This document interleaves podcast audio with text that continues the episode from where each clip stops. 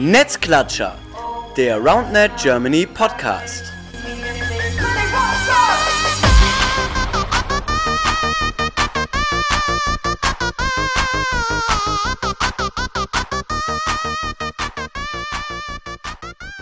Hallo ihr Lieben, da sind wir wieder Netzklatscher, der RoundNet Germany Podcast, Folge Nummer 44, wie ich gerade nachgeguckt habe, äh, wusste ich nicht, 44, yeah, Schnapszahl ist quasi auch ein Jubiläum, ähm, mit dem Titel WM Recap.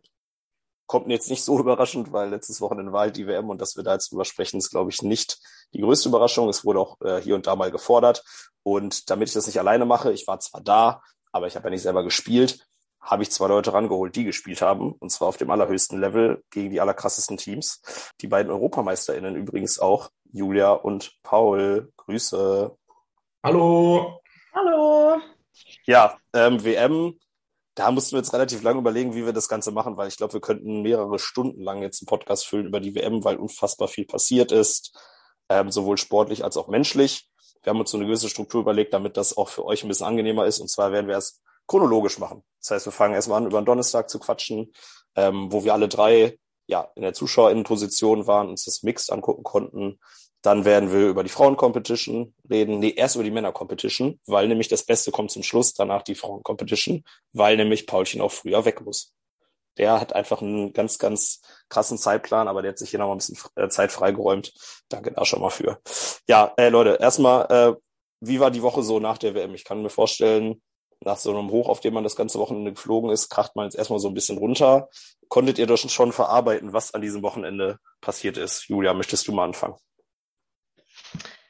Ja, also als erstes, ich hatte erstmal keine Stimme mehr ein paar Tage. Man hört es immer noch ein bisschen. Aber ja, meine Stimme ist wieder zurück. Ähm, und ansonsten, ja, es war so ein Hoch am Wochenende und ähm, es war, ich habe es auch immer noch nicht so richtig alles realisiert. Ähm, und ja, wie du schon gesagt hast, danach kam erstmal so ein kleiner, kleines Down. Und ja, eine Nacht konnte ich auch irgendwie nicht richtig gut schlafen, weil ich einfach, ähm, ja, weil mir noch so vieles durch den Kopf ging und so. Ähm, ja, aber jetzt bin ich wieder in der, im Alltag angekommen. Ja, Paulchen, ähnlich wahrscheinlich bei dir. Oder bist du so, ach komm, WM ist doch, ist doch läppsch. Äh, ja, nee, so nicht. Bei einem Punkt äh, bin ich ähnlich wie Julia, äh, oder ist es mir ähnlich wie Julia gegangen. Ich habe vorgestern, gestern, da fing es komischerweise erst an, dass meine Stimme plötzlich wegging. Die ist jetzt aber wieder da. Also bin ich da irgendwie ein bisschen später dran gewesen mit Stimme verlieren. Zum Glück noch nicht am Wochenende. Ähm, mit dem Schlafen allerdings ging es mir oder war es bei mir wesentlich leichter. Ich bin am Sonntag sehr schnell, sehr friedlich eingeschlafen, äh, weil ich dann doch sehr fertig war. Und ja, also so wie Julia gesagt hat, war mega krass, weil es ja auch die erste WM war. Cool, dass man da dabei sein konnte. Cool, dass es so erfolgreich für Deutschland war. Aber da kommen wir, denke ich, später noch dazu. Und ja, ich denke, man muss sich selber ein bisschen dazu zwingen, dass man es auch oder sich dran erinnert, dass man das auch mal genießen darf, weil es ist ja schon nicht selbstverständlich, auch wenn wir noch eine junge Sportart sind, bei so einem coolen Event äh, dabei sein zu dürfen. Ja, ich habe das auch an einem, wir hatten an einem Mittwochabend ja so ein bisschen die erste Teambesprechung und ich glaube, ich habe dann auch so ein bisschen gesagt, ey Leute, WM, wir wissen nicht, findet nochmal eine statt. Jetzt haben wir dann gehört, ja, wahrscheinlich in zwei Jahren. Aber die Frage ist ja immer, sind wir dann alle nochmal dabei? Und ich glaube, dass wir das auch alle ähm, als Geschenk wahrgenommen haben, bei so einem Event dabei zu sein. Man hat es auf jeden Fall auch spätestens am Sonntag gemerkt. Ich greife jetzt schon mal vorweg, als dann diverse Trikottäusche äh, durchgeführt wurden und Fotos gemacht wurden und Trikots unterschrieben wurden und so weiter. Ähm, ja, dass neben dem ganzen Sportlichen auch einfach dieser menschlich-soziale Aspekt sehr, sehr ausgeprägt war bei diesem Event. Ähm, ja, lass uns direkt anfangen. Wir sprechen über den Donnerstag, haben uns ja im Vorfeld bekannterweise dafür entschieden, ähm, nicht ein Team, Mixteam an den Start zu bringen, das auch in der Männer- oder Frauen-Competition am Start ist, sondern ein gesondertes Team mit Nora und Peer. Das hatte natürlich zur Folge, dass äh, alle anderen, das heißt sowohl ihr als auch äh, die anderen SpielerInnen, ähm, zuschauen und anfeuern konnten. Wie war das für euch so? Erster Tag WM, ihr kommt da hin und zockt erstmal gar nicht, sondern feuert nur an. Geil oder war es eher so, oh, ich will jetzt auch zocken? Gerne äh, Julia wieder am Anfang.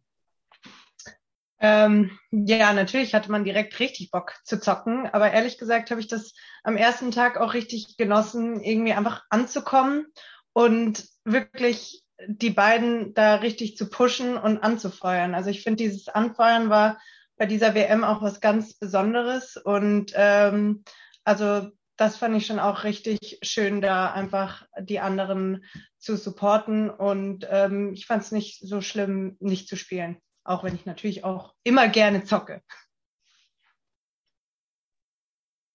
Jo, bei mir ähnlich. Also ich bin immer so ein Mensch, ich kann an sich eher schlecht zuschauen. Das war bei mir früher beim Fußball auch schon immer so, wenn man mal verletzt war oder so und nicht spielen konnte. Das ist immer eher schwierig. Aber ich glaube, weil das so eine geile Atmosphäre war, was klar, man weiß, so bei deutschen Turniers an sich schon auch immer gute Stimmung. Aber da ist ja man auch eher in den Communities oder für seine eigenen Teams. Und jetzt halt einmal dieses coole Gefühl zu haben, dass alle, kann man ja so sagen, Top-SpielerInnen aus Deutschland zwei Menschen angefeuert haben, plus die ganzen Leute, die auch noch so drumherum waren, die Fans und Vorstand und was auch immer, ähm, ja, hat es dann doch auch erträglich gemacht für mich. Also es hat sehr, sehr krass viel Spaß gemacht, das zu sehen. Ja, wie dann auch so, klar, wir kennen uns alle und sind ja auch größtenteils miteinander befreundet, aber für mich war es trotzdem nochmal so ein Wow-Moment äh, zu sehen.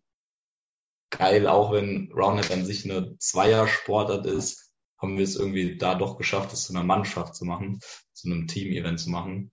Und ich denke mal auch, dass das ein oder andere Land da ein bisschen neidisch auf uns war, was für eine geile Stimmung wir da gemacht haben. Und logischerweise auch aus Per und Nora von eine gute Leistung gezeigt haben, dass unsere Stimmung äh, sie noch mal etwas nach vorne prüfen konnte.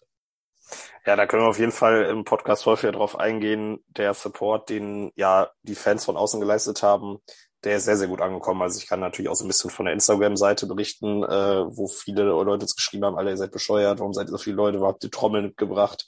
Ähm, das hat am Donnerstag direkt sehr, sehr gut angefangen und ging eigentlich das ganze Wochenende durch. Also das war schon, schon ziemlich cool. Ähm, ja, auch schön, was du sagst, so dieses, ja, zwar, Zweier-Team hat gespielt, aber irgendwie hat es sich nach mehr angefühlt. Und ich glaube, das Gefühl haben auch äh, Per und Nora gespürt, dass da, ich weiß gar nicht, wie viele Leute wir im Maximum da waren, wahrscheinlich schon so 80, 90 bis 100 Leute, die dann mit denen von Spiel zu Spiel gelaufen sind.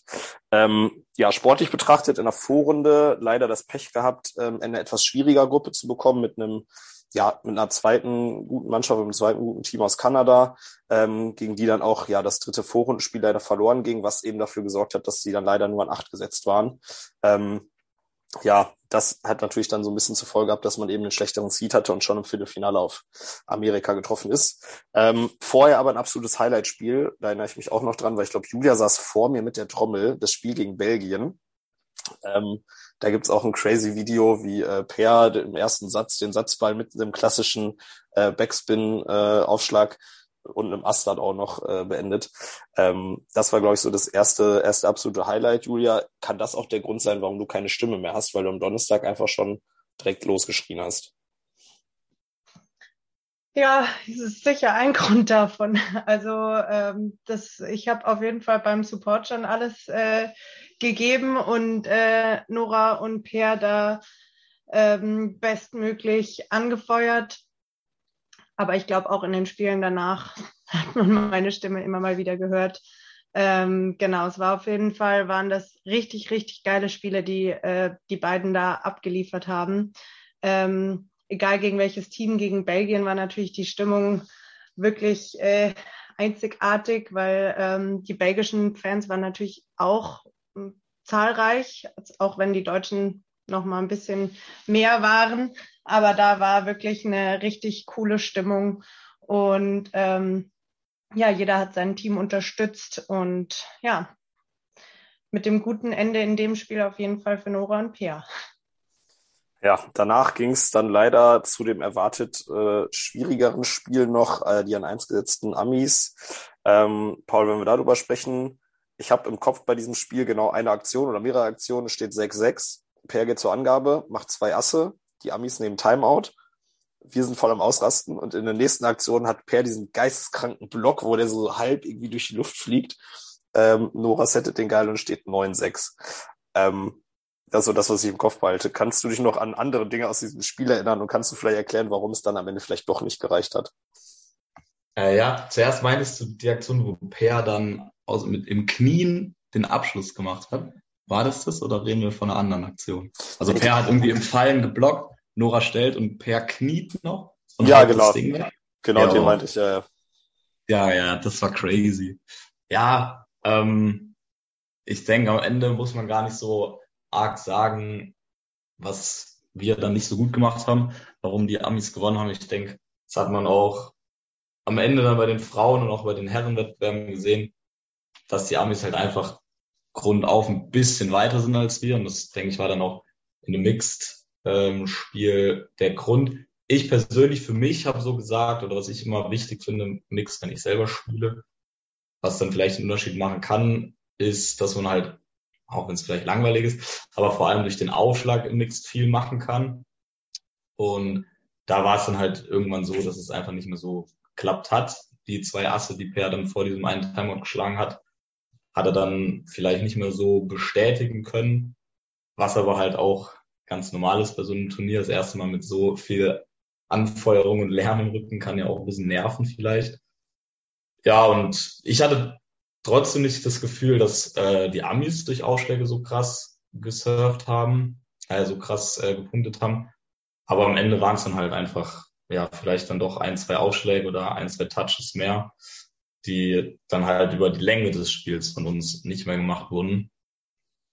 Und das ist dann halt äh, der entscheidende Punkt, wenn du über zwei Sätze beziehungsweise drei Gewinnsätze, zwei Gewinnsätze spielst. Ich weiß gar nicht, kriegst du da schon bis 21? Wahrscheinlich schon, ne? Ja, ja, und dann reichen halt leider gegen gute Gegner zwei Asse und ein geiler Block dann nicht aus, äh, wenn die Gegner genauso gut sind. Ja, ich denke, das war halt, wie gesagt, einfach so ein bisschen der Unterschied, dass dann halt einfach diese Konstanz, die die Amis hatten, vielleicht die ein, zwei krassen Aktionen mehr, die dann der Unterschied oder die den Unterschied gemacht haben.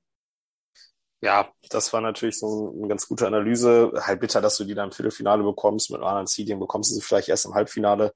Ähm, wäre natürlich ganz schön gewesen. Dann aber danach ähm, fand ich auch ganz cool nicht aufgesteckt. Danach gab es noch ein Spiel um Platz fünf, einen quasi geteilten fünften Platz äh, gegen Ruth und äh, Tom aus äh, Großbritannien. Da erinnere ich mich auch dran, dass äh, Julia da neben mir saß und angefeuert hat. Äh, wenn ich mich richtig erinnere. Nee, ja, sie schüttelt den Kopf. Nee, wirklich nicht. Oh je, jetzt habe ich das erzählt, unangenehm.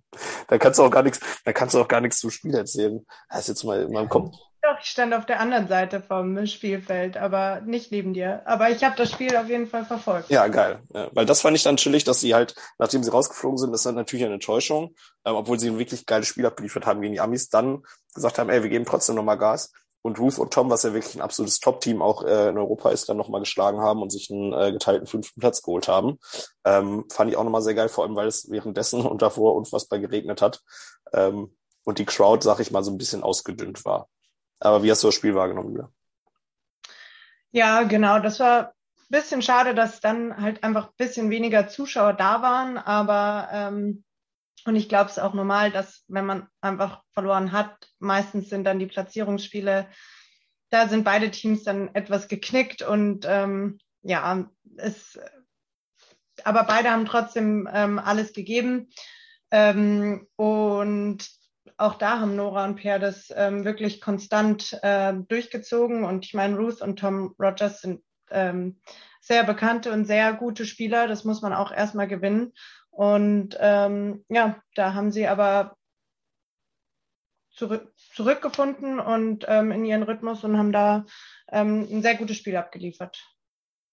Ja, damit dann so das äh, Ziel, was ich persönlich auch im Kopf hatte, so halt Top 5 dann auch noch äh, erreicht, weil man muss auch sagen, da drüber die Teams ähm, Nelson und Megan, äh, Ramon und äh, Laura und dann eben die Amis halt auch wirklich sehr, sehr stark. Ähm, ja, die KanadierInnen hätte ich da ehrlicherweise nicht erwartet nach dem Vorrundenspiel, dass sie auf Platz 4 landen. Die haben dann im Viertelfinale Ruth und äh, Tom geschlagen. Aber ansonsten, ja, so der Ausgang, den man vielleicht auf dem Papier auch erwartet hätte, eben mit Amerika 1, Schweiz 2 und Österreich 3, wobei Schweiz, Österreich auch ein ziemlich heftiges Halbfinale war. Ähm, ja, dann am Ende auch, äh, ich weiß nicht, wer das äh, online verfolgt hat, im, im Stream dann durch den Regen unterbrochen worden nochmal für eine gewisse Zeitraum und so. Dann mussten die da irgendwie in einer Stunde nochmal antreten ähm, im zweiten Satz, obwohl es da schon irgendwie 17, 17 stand. Äh, ziemlich wilde Geschichte.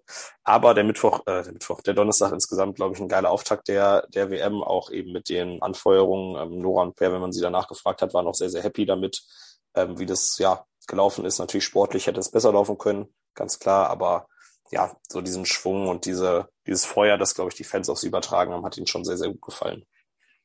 Ja, dann ging es weiter am Freitag, beziehungsweise wir nehmen jetzt quasi mal den ganzen Teamwettbewerb ähm, zusammen, damit äh, wir jetzt erstmal auf die Männer gucken können. Ähm, Paulchen, du spontan aufgrund Corona-Infektion oder ja Corona-Nachwirkungen von ähm, Eisi, Lukas Eisenträger, spontan mit Georg gespielt. An sich natürlich nicht so das Riesenthema, weil auch ein bekannter Partner. Ähm, wie seid ihr so ins Turnier reingekommen oder wie lief das Freitagsturnier da so für euch?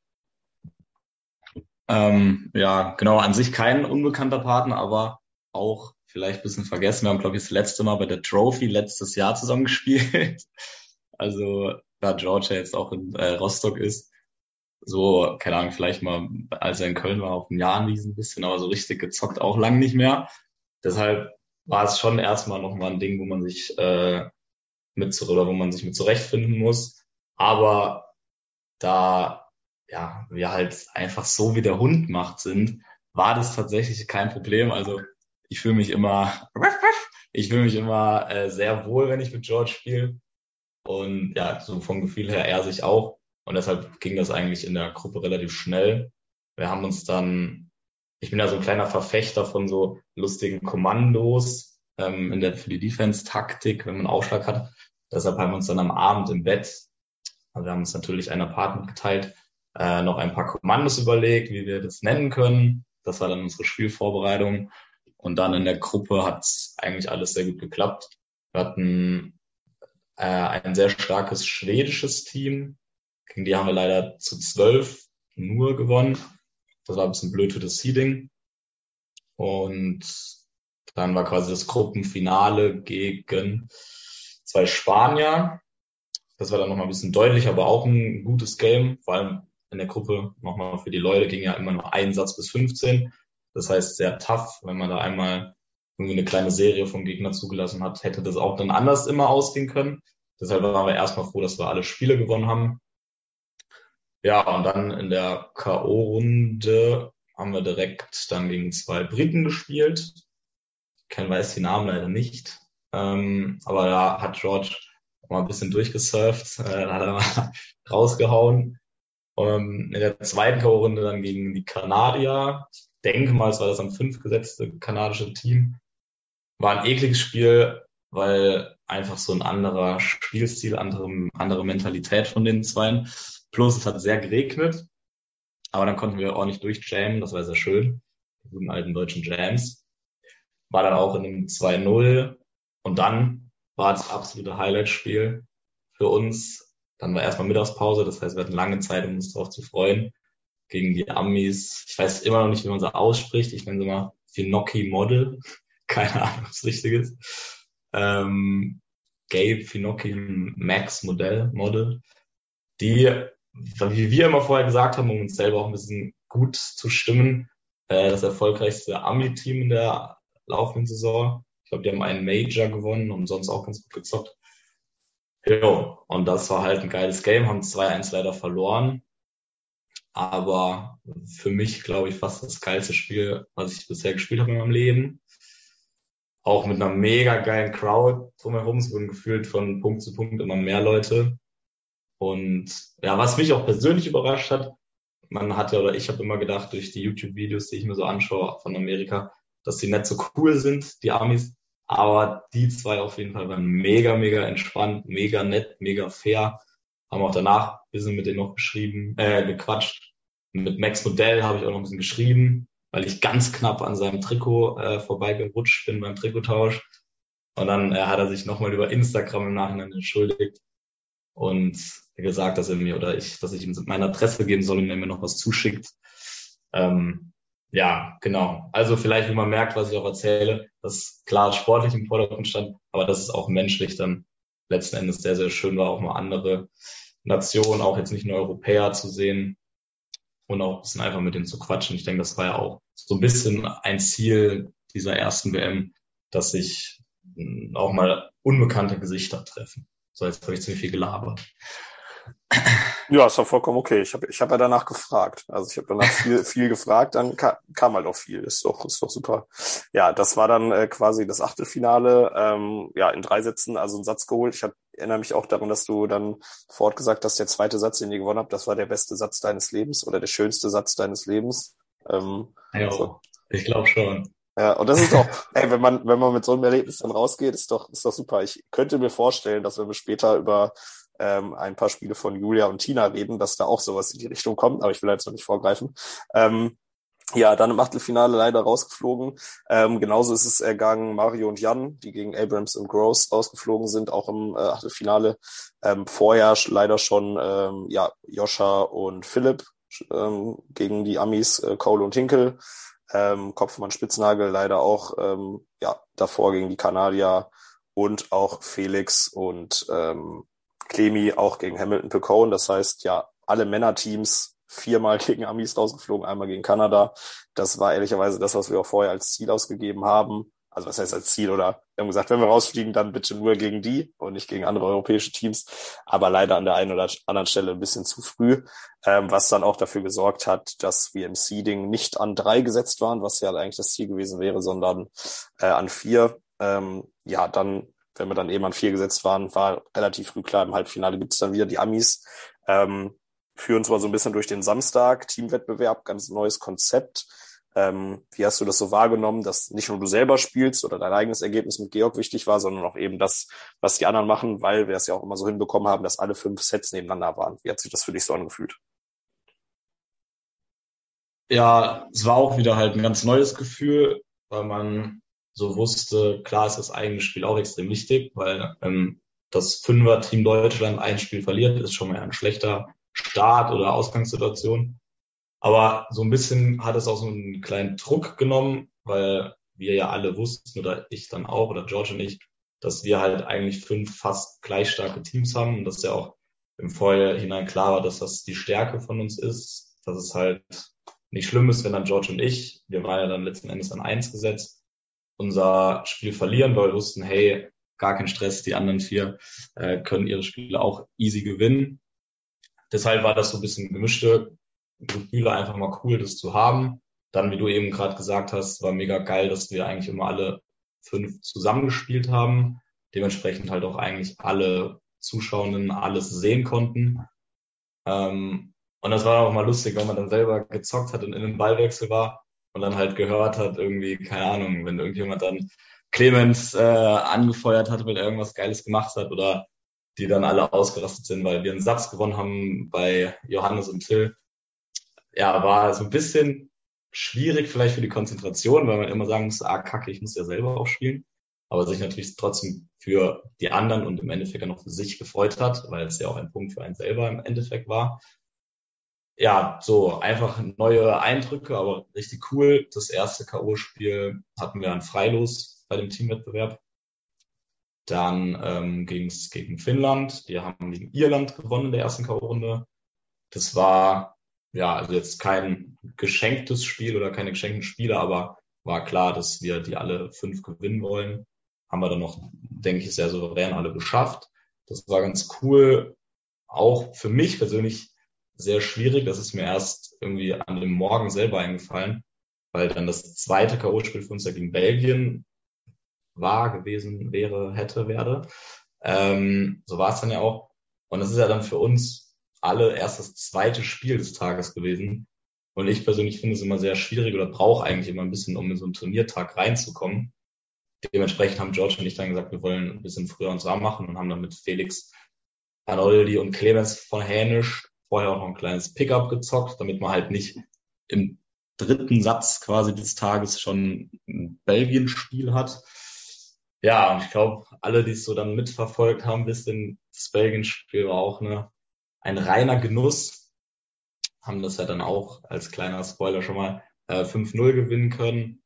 Auch wieder eine richtig geile Crowd, wie Julia eben gesagt hat, im Mix auch schon gegen Belgien ist natürlich, glaube ich, von der Stimmung her hätte es kein besseres Duell geben können. Gastgeber gegen die coolsten. Mm, und auch die coolsten und die größte Fanmasse. Das war richtig, richtig geil, weil man dann ja auch nach und nach immer mitbekommen hat, ja, okay, George und ich, wir waren dann, glaube ich, relativ früh fertig mit unserem Spiel, konnten das zum Glück 2-0 gewinnen gegen den Mountain, ein Phänomen aus Belgien, über den immer viele gesprochen haben. War auch mal dann cool, gegen den zu zocken. Mm. Und dann, ich weiß gar nicht mal die Reihenfolge, aber dann war es irgendwie so, dass man selber klar sich kurz gefreut hat, aber für mich war es irgendwie wichtiger, Alter, wie ist es bei den anderen? Sind die schon fertig? Die sind im dritten Satz, keine Ahnung. Es war dann immer so ein hektisches, wie steht's da, wie steht's da? Mm, ja, und dann sind wir irgendwie von Spiel zu Spiel gelaufen, haben dann, keine Ahnung, bestimmt auch dich mal gefragt, Marcel, ja, wie steht's da? Und dann haben wir, ja, die haben jetzt gewonnen. Die sind jetzt kurz vor Matchball. Dann hatten wir den zweiten Punkt. Ich glaube, das waren Jan und Mario. Das kann auch sein, dass die schon vor uns fertig waren. Nee, genau, die waren vor uns fertig. George und ich haben, glaube ich, das 2-0 gemacht. Und dann sind wir alle zu Joshua und Phipps gepilgert. Und die waren dann Ende des zweiten Satzes und haben dann halt irgendwie das 3-0 fertig gemacht. 3-0 hieß dann, jo, wir haben im Endeffekt gewonnen. Das war dann schon mal eine sehr tolle Situation. Und dann war das auch schön, wie die, der, die Fanmasse dann natürlich immer enger wurde. Dann waren nur noch die Kinder am Spielen, also Johannes und Till. Ähm, und, und, Clemens und Clemens und Felix, wenn du die auch als Kinder bezeichnen willst. Aber okay. Ja, genau. Ähm, und dann haben die Kinder halt das Spiel gewonnen. Dann statt 4-0 alle schon mal ausgerastet. Und dann war halt, ich glaube, besser hätte es nicht sein können, dass dieses Spiel dann da war. Also Felix und Clemens gegen die Hustling Brothers, also gegen Levi und Joscha aus Belgien. Weil, ja, ich denke mal, dann auch alle vier Spieler zu dem Zeitpunkt wussten, das Spiel ist schon vorbei an sich. Und ich glaube, Felix und Levi sich dann so eine kleine, also für alle, die es nicht wissen, beides extrem gute Aufschlagspieler, äh, sich da so eine kleine Show gegeben haben. Levi, wenn du zuhörst, geil, dass du den rechten Reverse gemacht hast auf Felix und ihn damit geaced hast. Ich glaube, das haben dir alle Deutschen auch gegönnt, ähm, weil wir natürlich dann das Spiel am Ende gewonnen haben. Aber das war halt einfach, ja, nochmal so ein geiler, ja, war fast schon kein Spiel mehr nur, sondern so ein ganzes Entertainment-Programm mit allen Leuten außenrum. Auch, dass wir dann, als es dann vorbei war, mit allen Spielern nochmal so ein Gruppenbild gemacht haben mit Belgien und Deutschland.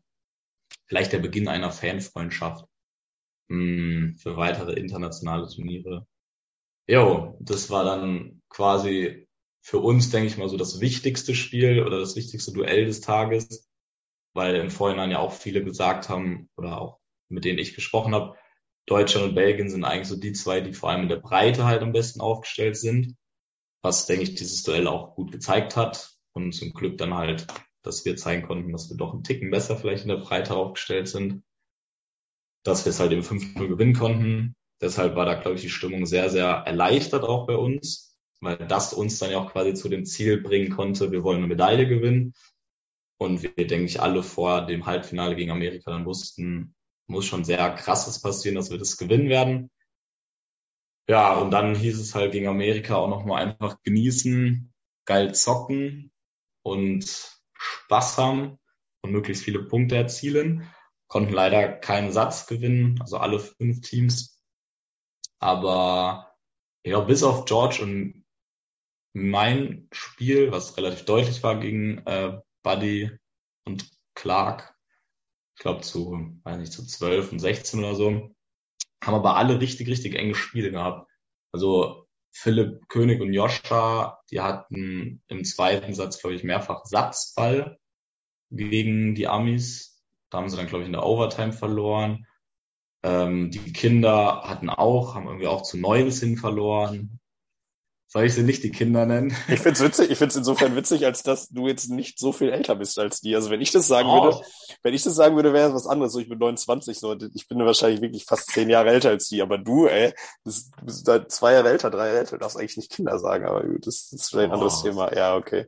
Äh, und Mario, Mario, Mario und Jan haben auch sehr, sehr knapp gespielt gegen äh, Fred, Fred und Matt. Das war, glaube ich, 19 und 19 oder 18 und 19 oder so. Ähm, die waren auch ja. richtig, richtig knapp dran. Dann hätte ich auch einen Satz gegönnt.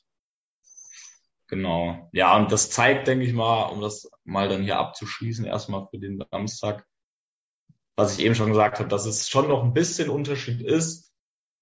Und wenn man, keine Ahnung, zehn Spiele gegen die Amis spielen würde, würden die wahrscheinlich auch gewinnen. Aber ich glaube, dass wir auch ähm, Chancen haben, quasi, wenn man häufiger mal gegen die spielen würde, auch mal ganze Spiele zu gewinnen und nicht nur Sätze.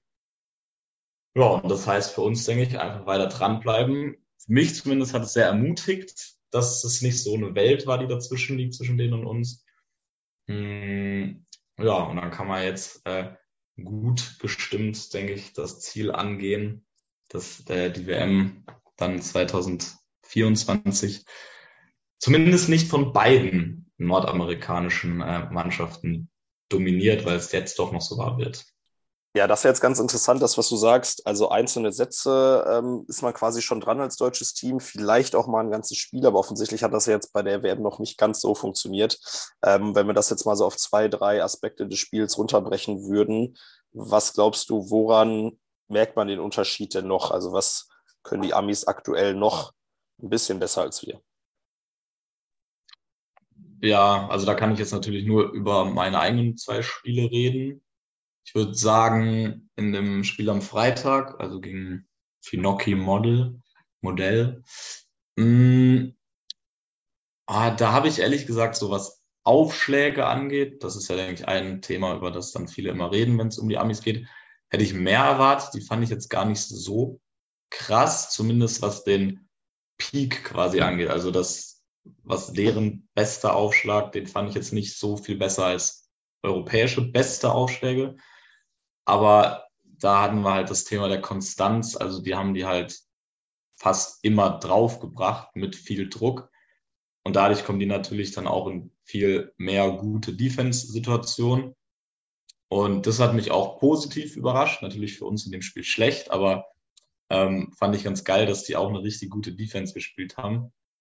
Heißt, wenn der Ball halt ein bisschen offset gestellt war und man geboomt hat, was zumindest in meinem Spiel auf Deutschland- oder Europaebene eigentlich oft sichere Punkte sind, hatten die fast alle. Also diese Verteidigung von halt nicht gut gestellten Bällen sind die extrem gut. Da haben die wirklich ein unfassbar gutes Verständnis oder Gefühl dafür, ähm, wie weit sie wegstehen müssen vom Netz und dann halt auch quasi, wo sie ihre Hände halten. Bei uns, finde ich, in Deutschland sieht man das oft, dass man quasi im Moment, in dem der Gegner schlägt, noch oft im Laufen ist. Also man steht halt nicht mit dem Blick zum Netz, sondern ist quasi noch seitlich zum Netz und läuft noch dahin, wo man hin will und hat die Hände dann noch irgendwie seitlich oder unten sogar.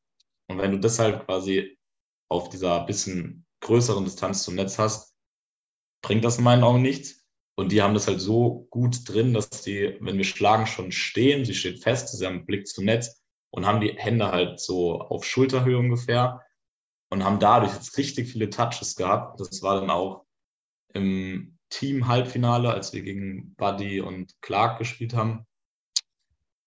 Äh, auch so, die auch dafür bekannt sind, dass sie eine krasse Defense spielen, vor allem mit Buddy. Und da war es halt wirklich so. Also man hatte oft das Gefühl, da dann tatsächlich auch, wenn der Ball gut gestellt ist, ey Kacke, wo soll ich den Ball jetzt hinspielen? Weil die halt echt einfach gut gestanden haben. Und ich würde sagen, der Grund, warum sie gut gestanden haben, war echt fast einfach, weil sie frühzeitig da waren und auch eine gute Entfernung zum Netz haben.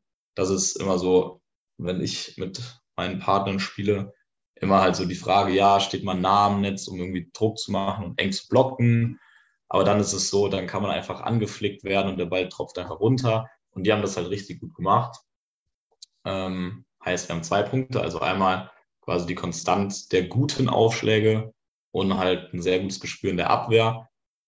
Und eben hatte ich auch noch einen dritten Punkt, den habe ich allerdings gerade vergessen. Ich würde einen vorschlagen. Ja, bitte. Ich habe das Gefühl, dass selbst wenn sie mal einen schlechten Receive haben, das Setting von weiter weg immer noch sehr, sehr on point ist. Also du hast kaum ein Set, das, sei mal, 50 Zentimeter vom Rim entfernt ist. Selbst wenn die die über drei, vier Meter setten müssen, weil der Receive nicht so geil ist, kommen die immer noch Butter. Das ist so gefühlt nochmal so, wo fünf bis zehn Prozent mehr Qualität in den Sets drin ist. Und was ihnen halt eben erlaubt, im Angriff auch dann nie diese Offset-Angriffe zu haben. Also gefühlt nie. Also dass nie ein Set, das drei Meter weg ist. Und das gefühlt nochmal ein bisschen der Unterschied gewesen wäre so mein Punkt von außen, den ich noch als dritten Punkt gesehen hätte. Ja, guter Punkt. Ich denke, das ist vor allem auch dem geschuldet, weil sie halt auch häufiger gegen krasse Angaben spielen. Heißt, häufiger in die Situation kommen, die du gerade gesagt hast, dass schlecht oder nicht so gut received wird und dann muss man es natürlich häufiger machen. Das stimmt, das haben sie dann auch gut.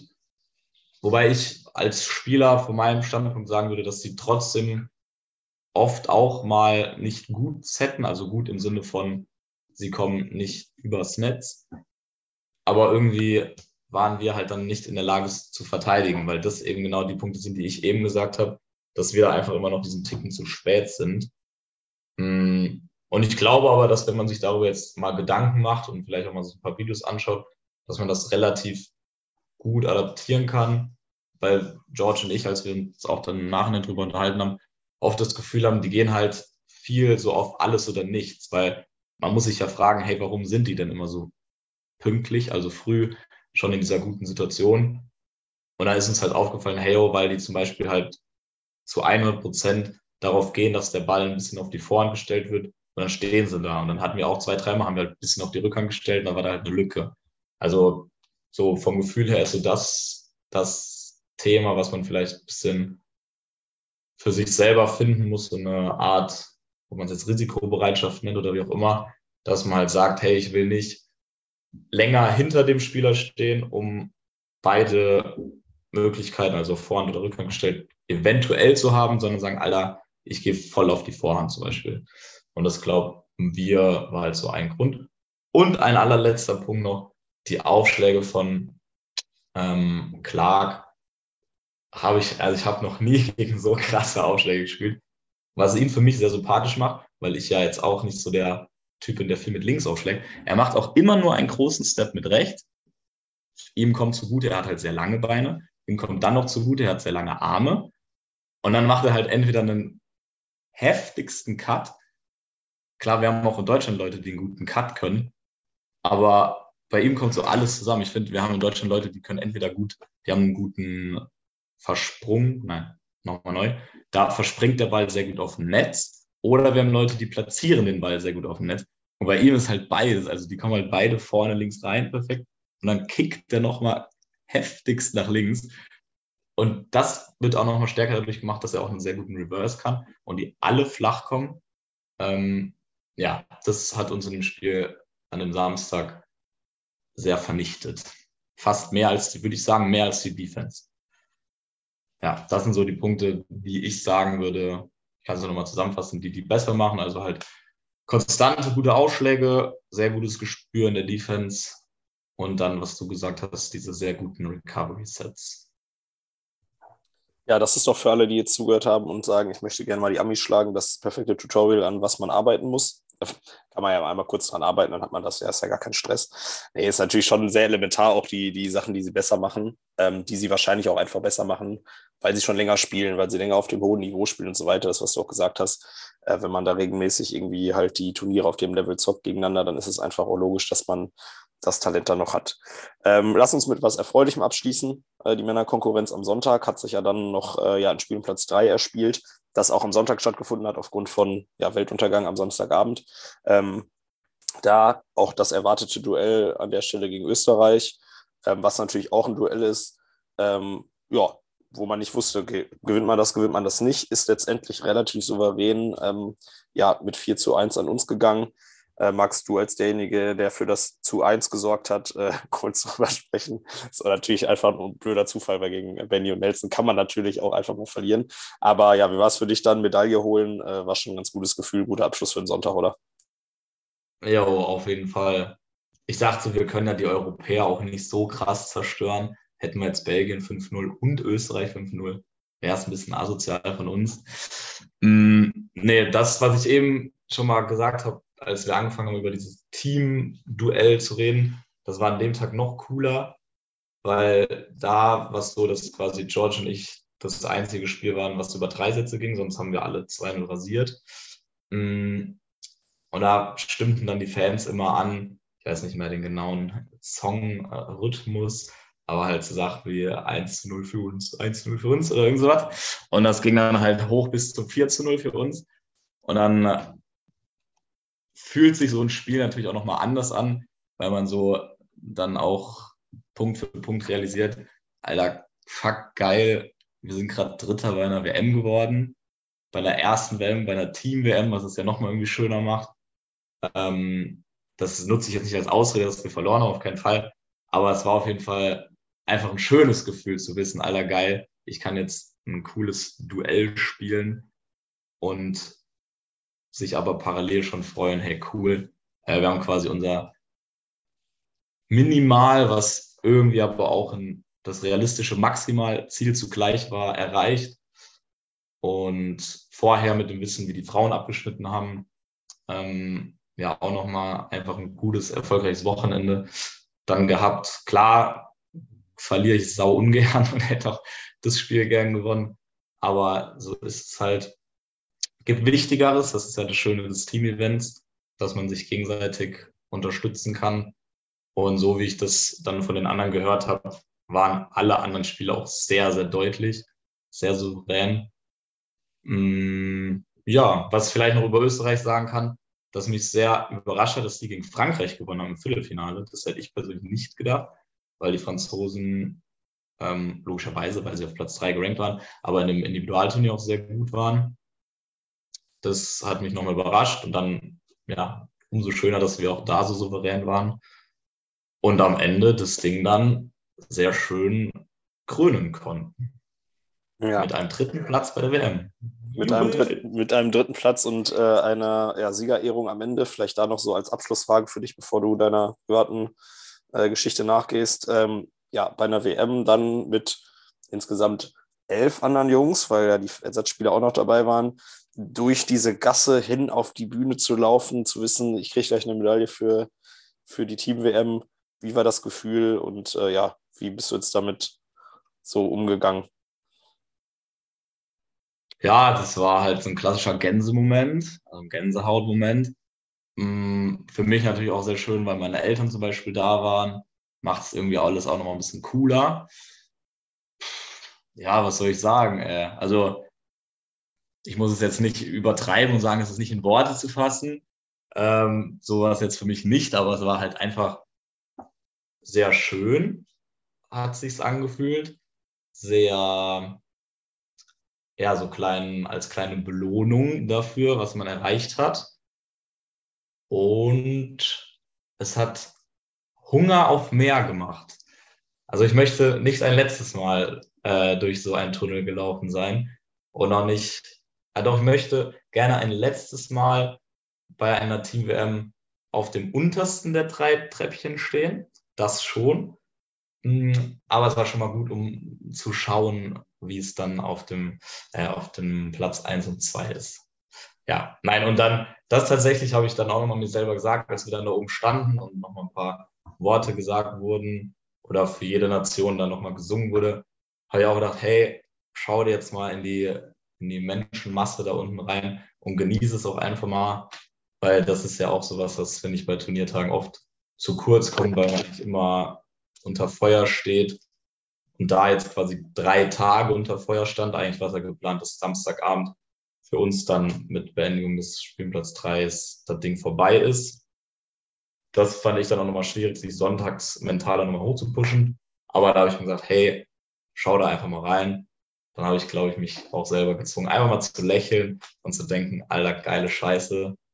Ähm, ja, schöner Moment und genießen, weil das ist auch sehr wichtig. Ja, das stimmt. Ja, man hat es auch, auch oben gesehen, dass ihr da äh, ja, versucht habt, das so aufzusaugen. Ähm, ja, man weiß nicht, ob das nochmal passiert. Ziel ist es offensichtlich, dass es nochmal passiert und vielleicht dann sogar auf einem höheren Podestplatz. Aber habt ihr euch auf jeden Fall verdient. Geile, geile Teamleistungen, alle einzeln, ähm, aber auch eben sich gegenseitig gepusht.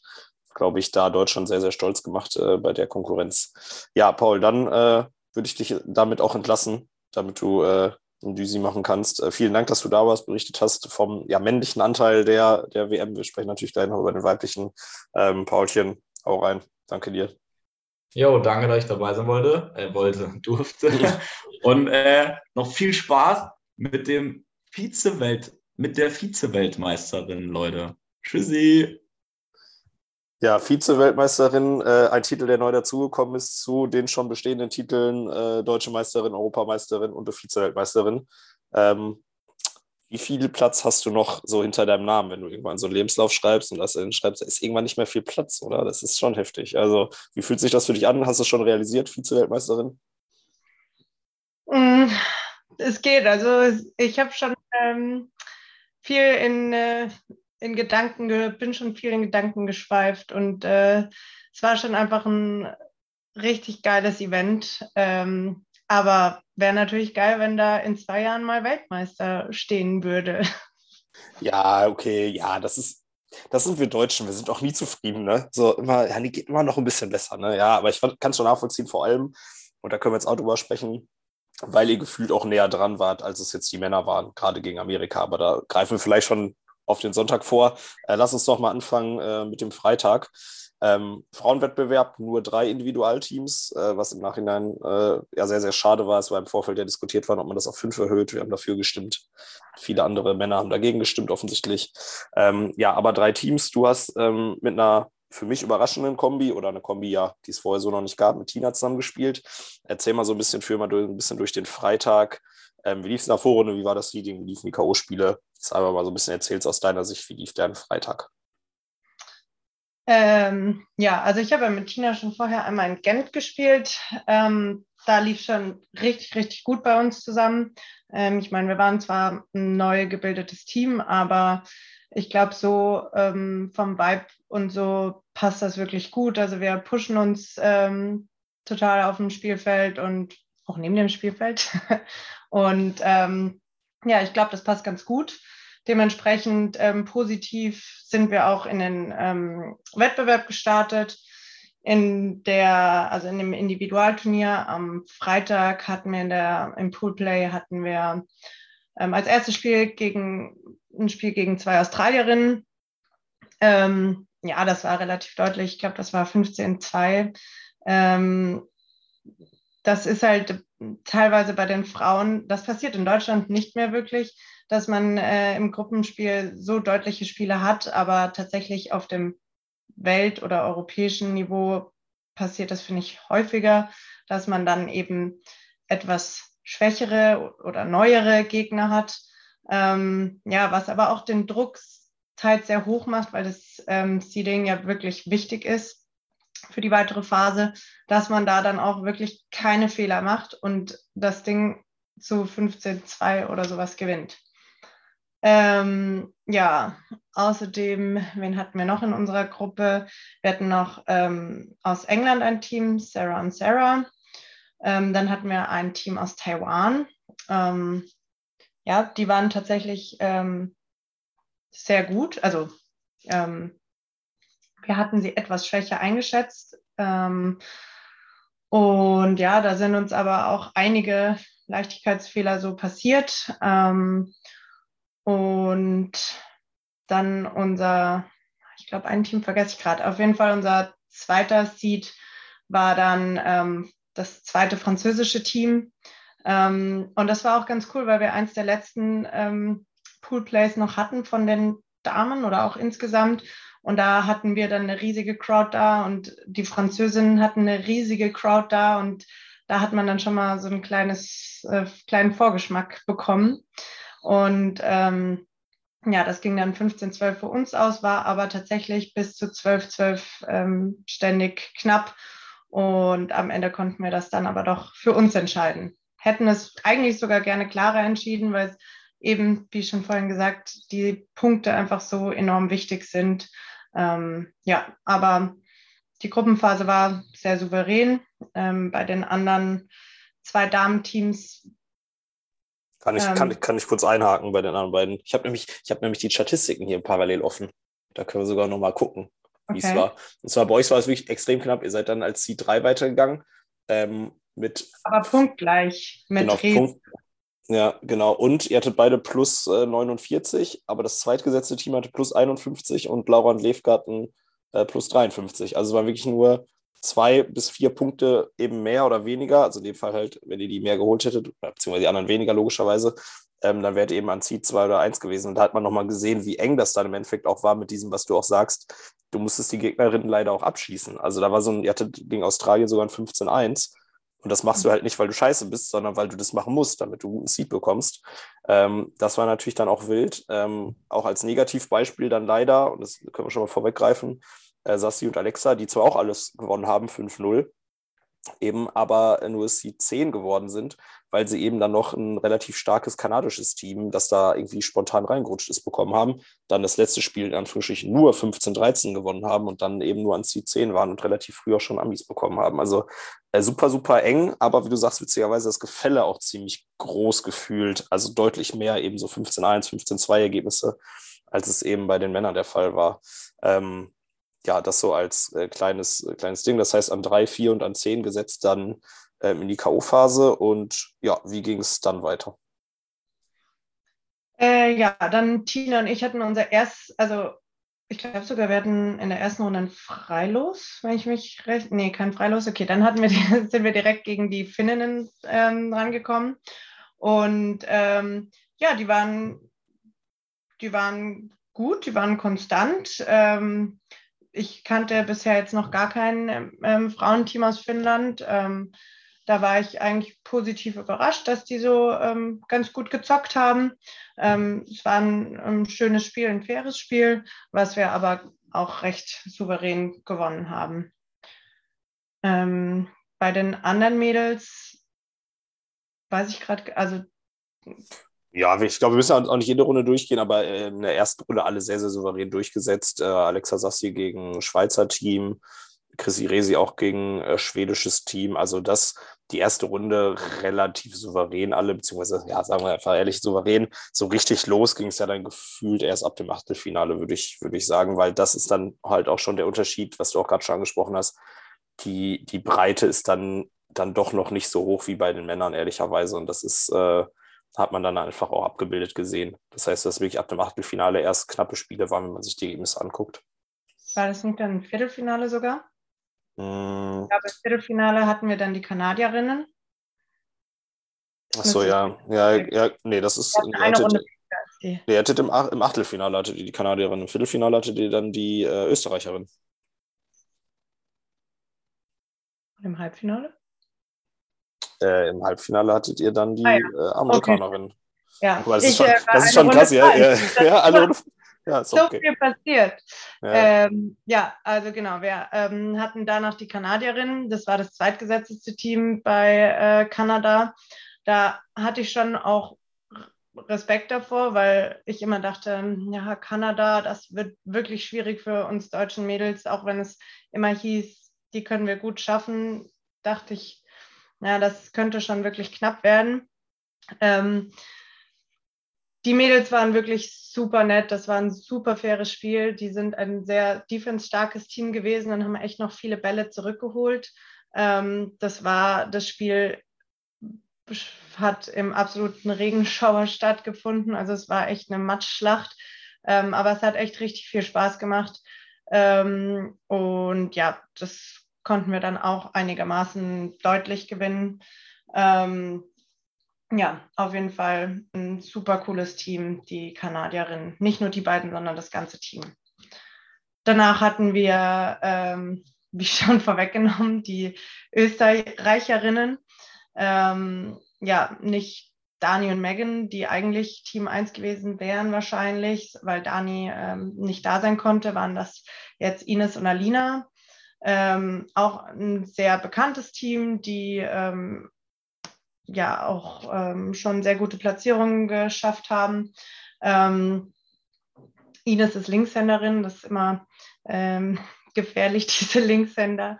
Aber ähm, ja, das war auch ein sehr cooles Spiel. die sind auch ein sehr, sehr defense-starkes Team, holen die äh, Bälle von überall her und diven den Bällen nach. Ähm, ja, das hat auch wirklich ähm, viel Spaß gemacht gegen die zwei. Und auch da war wieder die Crowd mit am Start. Ja, das war, das war, kann ich mich auch noch daran erinnern, dass äh, das natürlich auch Österreich auch logischerweise mit vielen Leuten da. Das war ein ziemlich geiles Matchup, das, das weiß ich auch noch. Äh, bevor wir zu dann eurem Halbfinale kommen, würde ich noch mal kurz, weil ja ihr das quasi, können wir schon mal spoilern, oder ist ja schon bekannt, ihr das als weitestes Team äh, ins Turnier geschafft habt, noch mal kurz auf die anderen ähm, ja, draufgehen. Achtelfinale, dann Sassi, äh, Alexa leider schon gegen ähm, das erste amerikanische Team oder das dann drittgesetzte Team. Äh, Patel Pearson leider ganz, ganz knapp in zwei Sätzen raus. Äh, und Chrissy und Resi im Viertelfinale Dreisatzmatch, am ersten Satz gewonnen gegen dann die späteren Weltmeisterinnen, äh, Graham Rogers.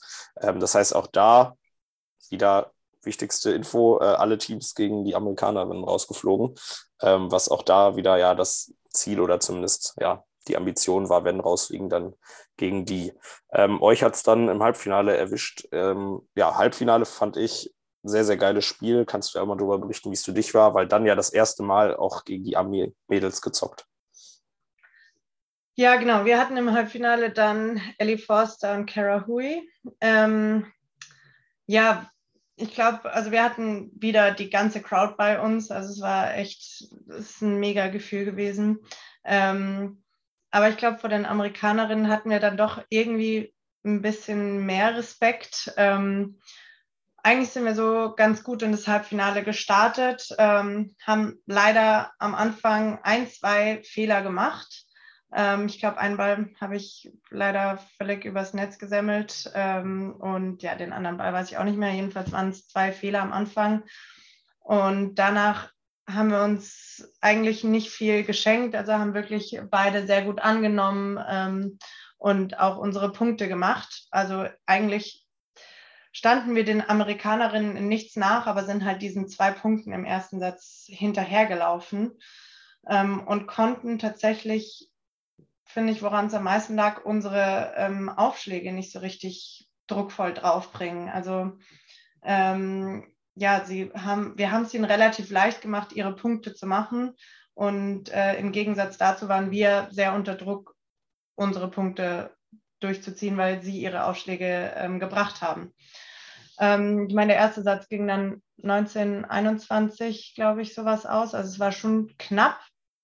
Ähm, und dann haben wir uns auch vorgenommen, hey, wir sind da dran, wir müssen da keinen Respekt haben. Wir können auf jeden Fall gegen die zwei Mädels gewinnen. Natürlich ist es nicht einfach, aber wir können das. Ähm, ja, leider war der zweite Satz äh, zwischenzeitlich etwas deutlicher. Da hat Kara nochmal ordentlich Druck in den Aufschlägen gemacht und äh, da haben wir leider zwei, drei hintereinander nicht annehmen können. Und ja, und auch im zweiten Satz konnten wir unsere Aufschläge nicht so gut draufbringen, wie wir eigentlich das könnten. Und ich glaube, das war schon so ein bisschen der Schlüsselmoment in diesem Halbfinale, dass wir ähm, den Aufschlag, diese konstanten Aufschlagdruck nicht hatten. Ähm, ja, und damit haben die auch den zweiten Satz gewonnen. Ja, können wir vielleicht auch gleich, wenn wir noch über den Sonntag sprechen, auch äh, adäquat zu dem, was wir gerade mit Paul gemacht haben, so ein bisschen generell über den Unterschied äh, amerikanische Frauen, deutsche Frauen oder Europa, Amerika vielleicht auch in dem Fall äh, sprechen. Ähm, auch bezogen vielleicht, was der Unterschied dann zu Kanada ist, weil ja die dann äh, am Sonntag im Halbfinale geschlagen wurden. Ähm, ja, klar, also du sagst, ein paar Fehler gemacht am Anfang, da hinterher gelaufen und dann die Angaben, der Angabendruck im zweiten Satz ein bisschen zu hoch ähm, würde ich von außen unterschreiben, aber es war irgendwie zu keiner Zeit so, dass man das Gefühl hatte, da wäre irgendwie ein Klassenunterschied oder so, sondern ihr wart da wirklich komplett auf Augenhöhe, was ja, ja für euch ja wahrscheinlich auch ein schönes Gefühl war zu merken, wie du auch gesagt hast, wir brauchen gar nicht so viel Respekt vor denen zu haben, wie wir vielleicht vorher hatten oder auch so ein bisschen Schiss vielleicht. Ähm, mit so einem Gefühl dann rauszugehen, wahrscheinlich auch ganz cool. Ähm, ja, Spiel um Platz drei war dann ja ein Duell, was jetzt ja so in der Form noch nicht gab, aber generell ein Spiel, was sehr ja, häufiger vorkommt. Ach doch, in Gent hatte das Finale. Jo, stimmt. Jo, stimmt. Das war genau 19 das gleiche. Und leider aber auch mit dem gleichen Ausgang, mit einem knappen, sehr, sehr knappen Sieg, äh, zweimal zu 19 äh, gegen Laufke. Da hättet ihr schon gern die Medaille geholt, ne? Mm, ja. also ja, ich, also wir haben uns das schon als Team wirklich fest vorgenommen, dass wir, wenn wir jetzt schon so weit gekommen sind, dass wir auf jeden Fall gerne, natürlich wenn schon das, also am liebsten das Halbfinale, aber wenn nicht, Vierter ist halt immer so ein bisschen der undankbarste Platz. Auch wenn wir morgens hätten wir den vierten Platz, hätte uns jemand gefragt, hätten wir das wahrscheinlich direkt unterschrieben und gesagt, vierter Platz ist super gut bei so einem Individualturnier. Nehmen wir. Aber wenn man dann einmal so weit ist, dann will man halt auch einfach gerne mm, dann auf dem Podium stehen. Und ähm, ja, ich habe jetzt schon öfters gegen Laura Lewke gespielt und mit Tina jetzt eben, wie gesagt, in Gent auch schon mal. Ähm, Das ist immer ein knappes Spiel und das hätte auch genauso in die andere Richtung ausgehen können. Aber natürlich, das, äh, die beiden sind halt auch ein sehr eingespieltes und äh, sehr starkes Team. Ja, definitiv. Also ähm, müssen wir, glaube ich, nicht drüber sprechen. Und ja, das, also ich glaube, das ist auch so ein Spiel, das spielt ihr zehnmal und es geht irgendwie so 5-5 oder 6-4 oder so aus. Also es ist absolut so, dass ihr da dran wart. Ähm, das tut ja natürlich weh. Ja, Vierte werden ist nie cool, aber wenn du sagst, vorher vierter Platz, ihr seid das viertbeste Team der Welt. So, das muss ich auch erstmal so gönnen. Ne? Das ist ja erstmal so krass. Ja, Vierte werden erstmal scheiße, aber es gibt nur drei Teams auf der. Geil, ich habe drei gesagt und vier in die Kamera gezeigt. Das ist schön dry. Ähm, es gibt nur drei Teams in der Welt, die besser sind als ihr. So, und selbst das kann man ja, kann man ja theoretisch drüber diskutieren, ob das, was heißt besser, die haben halt besser performt, so, aber das für euch auch zu merken, so, boah, wir sind wirklich auf dem allerhöchsten Niveau unterwegs, ähm, mega geil. Ja, Finale war dann, also es war witzigerweise so, dass bei eurem Spiel mehr ZuschauerInnen waren als bei dem Finale, weil das dann ein amerikanisches Ding war, aber ja, damit wir das hier nochmal konkret haben, äh, Graham Bodgers hat dann in drei gewonnen. Ähm, ja, einfach so, dass wir das auch wissen, äh, weil das dann auch der Seed 1 war, ähm, wie ihr auch für den Sonntag, äh, zu dem wir jetzt überleiten wollen. Sonntag dann eben aufgrund der sehr, sehr geilen Leistungen an zwei geseedet gewesen und damit war klar, ja, der Weg ins Finale gegen die amerikanischen Mädels ist frei. Und ja, kannst du mal berichten, aus meiner Sicht äh, der Weg dahin sehr souverän. Das Einzige, wo man mal so ein bisschen gezittert hätte, war jetzt Kanada, aber ansonsten war es eigentlich entspannt, oder? Also ich finde, wir haben sehr souverän als Team gespielt. Das war eh, also ich fand es wirklich sehr besonders, da mit diesem Team wirklich zu spielen und nicht nur als Zweierteam, sondern zu sechs oder zu acht, weil ähm, ja, mit den Auswechselspielerinnen da wirklich als Team zu stehen. Ähm, das war ein tolles Gefühl und dann auch noch mit der Crowd. Ähm, ja, das erste Spiel gegen Rumänien war sehr, sehr souverän. Aber schon danach hatten wir Frankreich als Gegner und ähm, die finde ich, sind überhaupt nicht zu unterschätzen. Also gerade das erste Team äh, gehören auf jeden Fall zur europäischen Spitze. Ähm, aber ja, dadurch, dass wir drei Teams haben, die eigentlich, das kann ebenbürtig sind und sehr gleich ähm, vom Niveau her, das ist halt der große, die große Stärke von unserem deutschen Frauen- und auch Männerteam. Ähm, genau, aber auch das zweite französische Team gerade, die wir in der, in der Gruppenphase hatten, die spielen schon wirklich super stark. Aber das ähm, konnten wir souverän 3-0 gewinnen. Mm, dann ging es für uns gegen Kanada, wovor ich eigentlich, wie gesagt, vorher so mit am meisten Respekt hatte. Ähm, ja, aber ähm, auch da, also ähm, das dritte Spiel haben Alexa und Sassi wirklich sehr relativ zügig ähm, gut gewonnen. Ähm, wir haben gegen ähm, Black Ice also, gespielt. Das ist das Top-Team aus Kanada. Ähm, und ja, das war wirklich ein sehr, sehr geiles Spiel auch. die beiden sind auch sehr defense-stark. Es waren richtig gute Rallyes mit dabei. Ähm, Fred macht sehr viele, eigentlich nur Backhand-Serves, wie Fabi Klaus. Das war ähm, schon was ganz anderes mal, wenn man das so im Frauen-Roundnet ähm, eigentlich kaum hat, diese ganzen Backhand-Serves. Ähm, ja, das, den ersten Satz haben wir ähm, relativ deutlich gewonnen. Im zweiten Satz haben die irgendwie, glaube ich, ihre, ihre Offense so ein bisschen umgestellt. Am Anfang haben sie viel gelegt und nur ähm, uns probiert anzuspielen. Da hatten wir aber sehr viele Defense-Touches und dann haben sie halt mehr geschlagen. Ähm, und dann mussten wir unsere Defense wieder anpassen, war aber dann leider für den Satz schon zu spät. Da stand es dann 1-1. Ähm, und dann ist auch der Druck so ein bisschen gestiegen, weil wir natürlich, wie Paul vorhin auch schon gesagt hat, man schaut dann immer bei den anderen, wie steht's, wie sieht's bei denen aus. Und ähm, ja, dann haben wir so mitbekommen, hm, Resi und Chrissy, ähm, bei denen steht es auch 1-1 in den Sätzen gegen das zweite kanadische Team. Ähm, dann ähm, hat sich Tina zwischendurch, hatte eine Medical Timeout bei uns ähm, weiß gar nicht, ob im dritten, Anfang dritten Satzes oder Ende zweiten Satzes. Und dann wurde mir nur zugeflüstert, ähm, ja, Chrissy und äh, Resi sind ein paar Breaks hinten und dann hatte ich schon, habe ich richtig Druck bekommen, weil wir dachten, okay, jetzt müssen wir dieses Spiel wirklich drehen und für uns entscheiden, weil das war unserem, also das war definitiv das Ziel unseres Teams, dass wir mindestens auf dem Treppchen, aber eigentlich wirklich Zweiter oder Erster werden wollen. Und ja, dann haben aber Christi und Resi tatsächlich schon das Spiel sehr, sehr geil gewonnen. Ich habe nur gehört, dass sie sehr, sehr geil gespielt haben. Zuschauen konnte ich ja leider nicht. Ähm, und ja, dann, wenn zwei Spiele gewonnen waren von drei, durfte man auch ähm, aufhören zu spielen. Ähm, und da Tina vorher sich die Schulter so ein bisschen verletzt hatte, haben wir uns dann dafür entschieden, das Spiel bei 5-4 im dritten Satz aufzuhören. Ähm, auch wenn ich super gerne gegen die beiden Mädels, die auch übrigens sehr, sehr fair und super nett waren, ähm, fertig gespielt hätte. Aber ja, so war das auf jeden Fall die schlauere Entscheidung. Ja, gut, die sind aus Kanada, das ist man automatisch nett. Das ist, äh, das, ist ja das, das, ist ja das Klischee über Kanada, dass die alle super nett sind.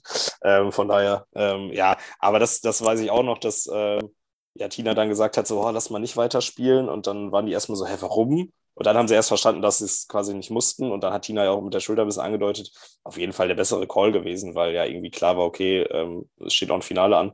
Ähm, aber das war echt ein geiles Spiel. Hm? Jordi hatte, also unsere Gegnerin Jordi, die hatte tatsächlich auch ähm, Schulterschmerzen oder so. Also im Endeffekt war es, denke ich, für alle die bessere Entscheidung. Ja, aber ich hätte auch gerne den dritten Satz noch zu Ende gesehen, weil es ein richtig, richtig geiles Match war. Es hat richtig Bock gemacht. Und diese Backhand-Serves waren einfach crazy, weil sie einfach neun von zehn wirklich draufgebracht hat mit einem Dampf, äh, wo ich sage, uiuiui. Also das war wirklich verrückt. Ähm, ja, war ein richtig, richtig gutes Spiel, das stimmt. Ja, aber Finaleinzug dann klar gemacht. Im Endeffekt ja dann doch irgendwie souverän, weil Riesi und Chrissy, die haben das dann wirklich im dritten gedreht. Dann war es auch im dritten irgendwie deutlich. Also es gab diese Phase, ich erinnere mich da auch dran, wo wir alle so ein bisschen äh, ja auch waren, scheiße, geht das jetzt doch anders in die andere Richtung, äh, was natürlich auch zeigt, dass die Kanadierinnen ähm, ja doch mithalten konnten, aber eben dann doch nicht so stark sind wie zum Beispiel kanadischen Männer. Also ich habe das Gefühl gehabt, bei den Frauen ist dann zwischen Kanada und Amerika dann doch halt noch eine Gap, wo dann einfach Deutschland noch dazwischen liegt. Und das ist, glaube ich, bei den Männern nicht so krass. Und das war dann die Erkenntnis und damit auch äh, ja, der Finaleinzug. Ja, und nachdem der Finalanzug dann klar war, war auch klar, dass ihr am Samstag nicht äh, Alkohol trinken dürft, sondern die Players Party ein bisschen skippen musstet, äh, weil das Ziel natürlich das Wichtigere war, dann eben am Sonntag die Performance zu leisten. Im Finale war es dann so, dass ähm, nicht alle drei Spiele gleichzeitig stattgefunden haben, was ja dann auch eine Neuerung war zu den Spielen davor, sondern ja erst der Seed 1 gegeneinander spielen durfte und dann danach parallel 2 und 3, was auch bedeutet hat, dass ihr die vollkommene Aufmerksamkeit von ungefähr allen Menschen auf diesem äh, Feld hattet, denn es war wie kein anderes Spiel, das parallel stattgefunden hat. Ich glaube, danach haben die so ein bisschen Zeitverzug als Spielplatz 3 angefangen. Ähm, ja, bei Spikeball gestreamt, das Spiel. Und also ich kann für mich persönlich sagen, das war eins der besten Frauenspiele, das ich jemals gesehen habe und wird wahrscheinlich auch von der emotionalen Verbundenheit eins der krassesten Spiele ever sein. Ähm, erzähl mal, wie war es für dich? Ich glaube, der Ausgang ist leider bekannt, ähm, aber ja, berichte mal drüber, wie es aus deiner Sicht war. Ähm, ja, ich glaube, das war das emotionalste Spiel, was ich ja je im Roundnet hatte. Ähm, ja, wie du gesagt hast, wir waren nur kurz auf der Players Party, weil ähm, am Samstag, weil natürlich uns dieses Finale super wichtig war. Aber auch wenn diese Players Party, weil bei dieser Weltmeisterschaft stand ja nicht nur das Sportliche im Vordergrund, sondern schon auch die Leute alle kennenzulernen und so in Kontakt zu kommen und so. Und ähm, ja, das, das war natürlich schade, dass das dadurch ähm, etwas kürzer kam an diesem Samstagabend. Aber ja, dafür haben wir so ein geiles Finale spielen dürfen. Ähm, eben gegen Becca Graham und Ellie Rogers. Ähm, ja, und Tina und ich hatten uns eigentlich vorgenommen, einfach nur Spaß zu haben. Wir wussten schon, dass wir mitspielen können und dass wir ähm, ja schon auf einem ähnlichen Niveau sind und ähm, ja, haben uns einfach vorgenommen, unser bestes Spiel zu zeigen und alles zu geben und alles reinzuhauen. Ähm, ja, es war eine unglaubliche Crowd wieder da. Also an diesem Sonntagmorgen, es sind alle früh aufgestanden, auch wenn sie nur zwei Stunden Schlaf hatten. Es war, glaube ich, jeder deutsche Fan da. Ähm, Und es fing auch richtig gut bei uns an. Tina hat ähm, im ersten Satz gerade das äh, Serving Game also richtig dominiert. Sie hat erst, ihr erster Punkt war, glaube ich, schon ein Ass. Ähm, und damit äh, war die Crowd natürlich on fire. Ähm, und ja, dann haben sogar tatsächlich die Amerikanerinnen so im ersten Satz, glaube ich, ein bisschen Druck im Kopf gehabt. Also ich hatte so das Gefühl, da hatten die wirklich Probleme, ihre Aufschläge draufzubringen, was ich sehr überraschend fand, weil ich eben, wie Paul schon gesagt hat, eher dachte, dass das so ihre große Stärke ist, dass die eigentlich konstant ihre Aufschläge bringen, aber die hatten damit schon wirklich Probleme, wobei das auch, glaube ich, daran lag, dass Tina und ich ähm, einen sehr, sehr guten Annahmetag hatten und eine sehr stabile Annahme und dass auch wenn sie Aufschläge gebracht haben, wir die ganz gut angenommen haben und auch die, den Punkt damit machen konnten.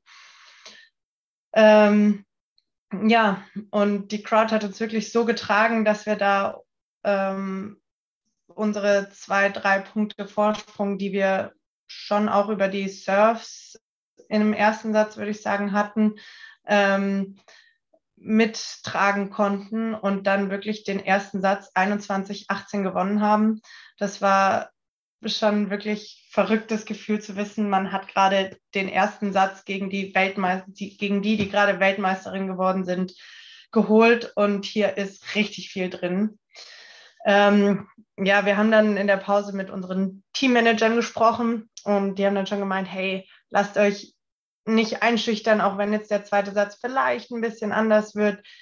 Macht weiter, ihr macht es gut, macht alles gleich. Ähm, ja, der zweite Satz wurde dann tatsächlich auch ein bisschen anders. Sie haben mehr ähm, Aufschläge drauf bekommen, mehr Druck noch mit den Aufschlägen hinbekommen. Haben, äh, Ellie hat ein paar auch Reverse geschlagen, hat einen guten Cut. Ähm, und wir haben, glaube ich, zwei, dreimal uns ein bisschen facettet. Ähm, genau, damit ging leider der Satz, ja, es war relativ früh ein deutlicher Abstand in den Breaks.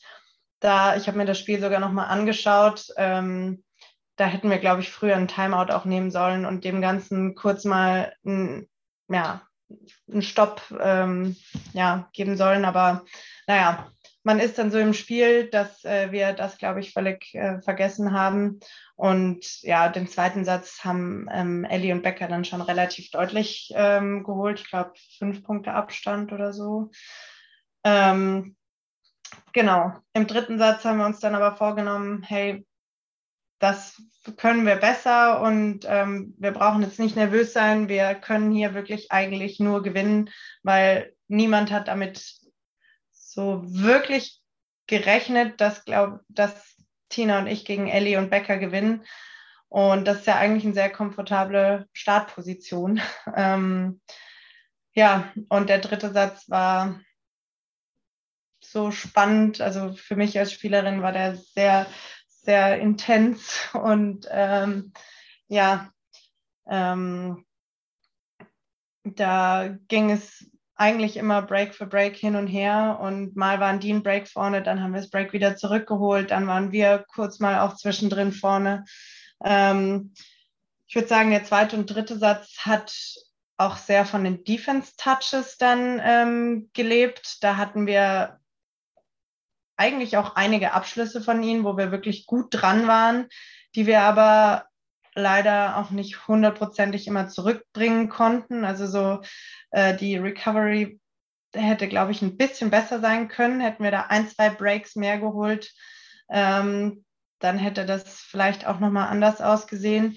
Aber ansonsten, ja, das war auf jeden Fall ein Schlagabtausch auf Augenhöhe, würde ich sagen. Und das war, ähm, Ellie und Becker sind wirklich super nette Menschen. Die sind ähm, total fair auch wieder gewesen. Ähm, ich meine, mit Observern ist es auch immer angenehm, finde ich.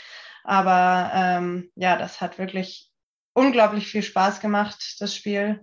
Ähm, ja, war sehr schade, dass das Spiel dann in der Verlängerung, ich glaube, wir haben es 24, 26 verloren. Ähm, und zwar aufgrund eines äh, Calls vom Observer, also No-Hit Zone Violation was ja es war eigentlich nicht das richtige Ende, finde ich, für so ein, für so ein Spiel, aber so ist es nun mal. Und ja, es war auch so, ich war sehr, sehr traurig nach diesem Spiel, aber auch unglaublich stolz auf unsere Leistung, die wir da gezeigt haben. Ja, ich glaube, also wir hatten ja danach auch so ein bisschen quatscht und ähm, hast dann auch gesagt, dass du das erste Mal ist, dass du sehr emotional auch auf eine Niederlage reagiert hast und so. Und ich habe dann, glaube ich, geantwortet, hey, das, ihr habt gerade ein WM-Finale im dritten Satz gegen die Weltmeisterin in der Overtime verloren. Wenn es einen, einen Moment gibt, wo man traurig über eine Niederlage sein kann und das auch zeigt, dann ist es wohl dieses Spiel. Also ja, natürlich, ey, so einen Call dann zu kassieren, der leider auch richtig war. Ich glaube, alle drei haben es angezeigt. Selbst Markus aus Deutschland hat es angezeigt. Der ist der Partei unparteiischste Mensch der Welt. Ähm, ja, ey, super bitter. Ich glaube, alle draußen, ich kann es nur von außen berichten. War, ich glaube, ich war noch nie so nervös in einem, einem Roundnet-Spiel von außen auch. Also wir haben halt wirklich versucht, alles zu geben, irgendwie haben mitgefiebert wie sonst was. Und als dann auf einmal sehr abrupt auch vorbei war, dann fällt natürlich irgendwie erstmal was ab und sehr viel Traurigkeit kommt hoch. Aber so wie du es gerade schon berichtet hast, kommt dann auch relativ schnell oder kam relativ viel auch, äh, schnell auch der Stolz darüber, dass ihr die andere Rande, am Rande einer Niederlage hattet und die den, die hatten, ich, wirklich Schiss. Also ich habe, das habe ich genauso gefühlt, wie du es gesagt hast, dass sie im ersten Satz gemerkt haben, fuck, was hier los? Und im dritten Satz auch, als äh, dann halt jeder Punkt irgendwie teilweise Satzball oder Matchball gegen sie, dann für sie und so weiter. Richtig, richtig Respekt äh, habt ihr euch da erarbeitet, glaube ich, von der ganzen Roundnet-Welt. Und das ist halt was, auf das ihr auf jeden Fall stolz sein könnt. Aber das hilft natürlich kurz nach einer Niederlage nicht unbedingt weiter. Das kann ich schon nachvollziehen. Ähm, das wäre auf jeden Fall eine andere Ausgangsposition für uns, für Team Deutschland gewesen. Hätten wir das erste Spiel gewonnen, dann wären die Amerikanerinnen richtig unter Druck gewesen, jetzt wirklich zwei gewinnen zu müssen. Ja, das, das haben wir uns dann, oder das war auch das, was wir danach auch gesagt haben, so bevor die anderen beiden Spiele angefangen haben, so, boah, wie krass wäre das jetzt für Resi, Chrissy, Sassi und Alexa mit dem Wissen, ey, die Mädels haben den ersten Punkt geholt. Wenn ein Team von uns beiden gewinnt, dann sind wir durch ähm, diesen, diesen Schwung oder diese Energie, die auch einfach von draußen kam, die ihr auch auf dem, auf dem Platz gegeben habt. Also wer dieses Spiel nicht gesehen hat, Leute, das, das geht. Also ihr müsst dieses Spiel euch nochmal angucken. Also was alles betrifft, was Team-Chemie betrifft, was Energie betrifft auf dem Feld, was Energie betrifft von draußen. Ähm, wer das nicht gesehen hat, hat diesen Sport nicht geliebt. Sage ich jetzt einfach mal so. Ähm, das war, das war wild. Und wenn du das mitgenommen hättest in die anderen beiden Spiele, dann, dann wäre das vielleicht anders ausgegangen. Ja, kann man, kann man drüber sprechen. Also super, super bitter. Ähm, ja, aber jetzt so ein paar Tage später höre ich raus, der Stolz überwiegt jetzt auch und so langsam bist du okay damit. Ich bin auf jeden Fall okay damit. Die, die beiden oder das ganze ähm, amerikanische Team sind wirklich echt fair und echt ähm, saukoole Mädels. Also die haben es sich einfach an diesem Wochenende wirklich sehr verdient, ähm, auch wenn wir alles gegeben haben, das zu verhindern.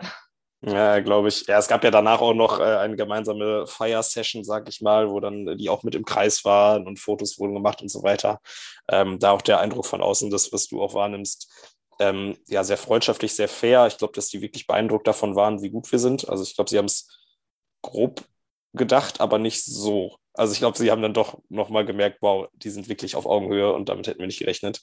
Ähm, weiß auch noch, dass, ich glaube, du direkt oder ein paar auch äh, von euch direkt eingeladen wurden. Hey, kommt doch mal nach Amerika, spielt doch mal bei uns und so. Die hatten direkt richtig Bock, dass ihr dahin äh, fliegt. Also von dem Aspekt her äh, überragend und ja, ey, das zweitbeste Team in der Welt zu sein, kann man, glaube ich, auch sagen, ist ganz gut. Also von daher, ey, überragend. Ja, also wir, wir haben danach mit den äh, Amerikanerinnen schon zusammen gefeiert, ähm, das zusammen genossen.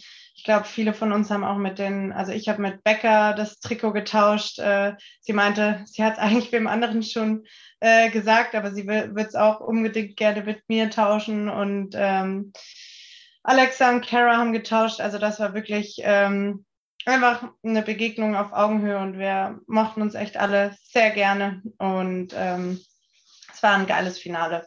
Und ja, ich glaube, die deutschen Frauen müssen sich da vor nichts verstecken. Und ähm, wenn wir so weitermachen, dann könnte das in zwei Jahren nochmal anders aussehen. Also da, ja, müssen wir dranbleiben.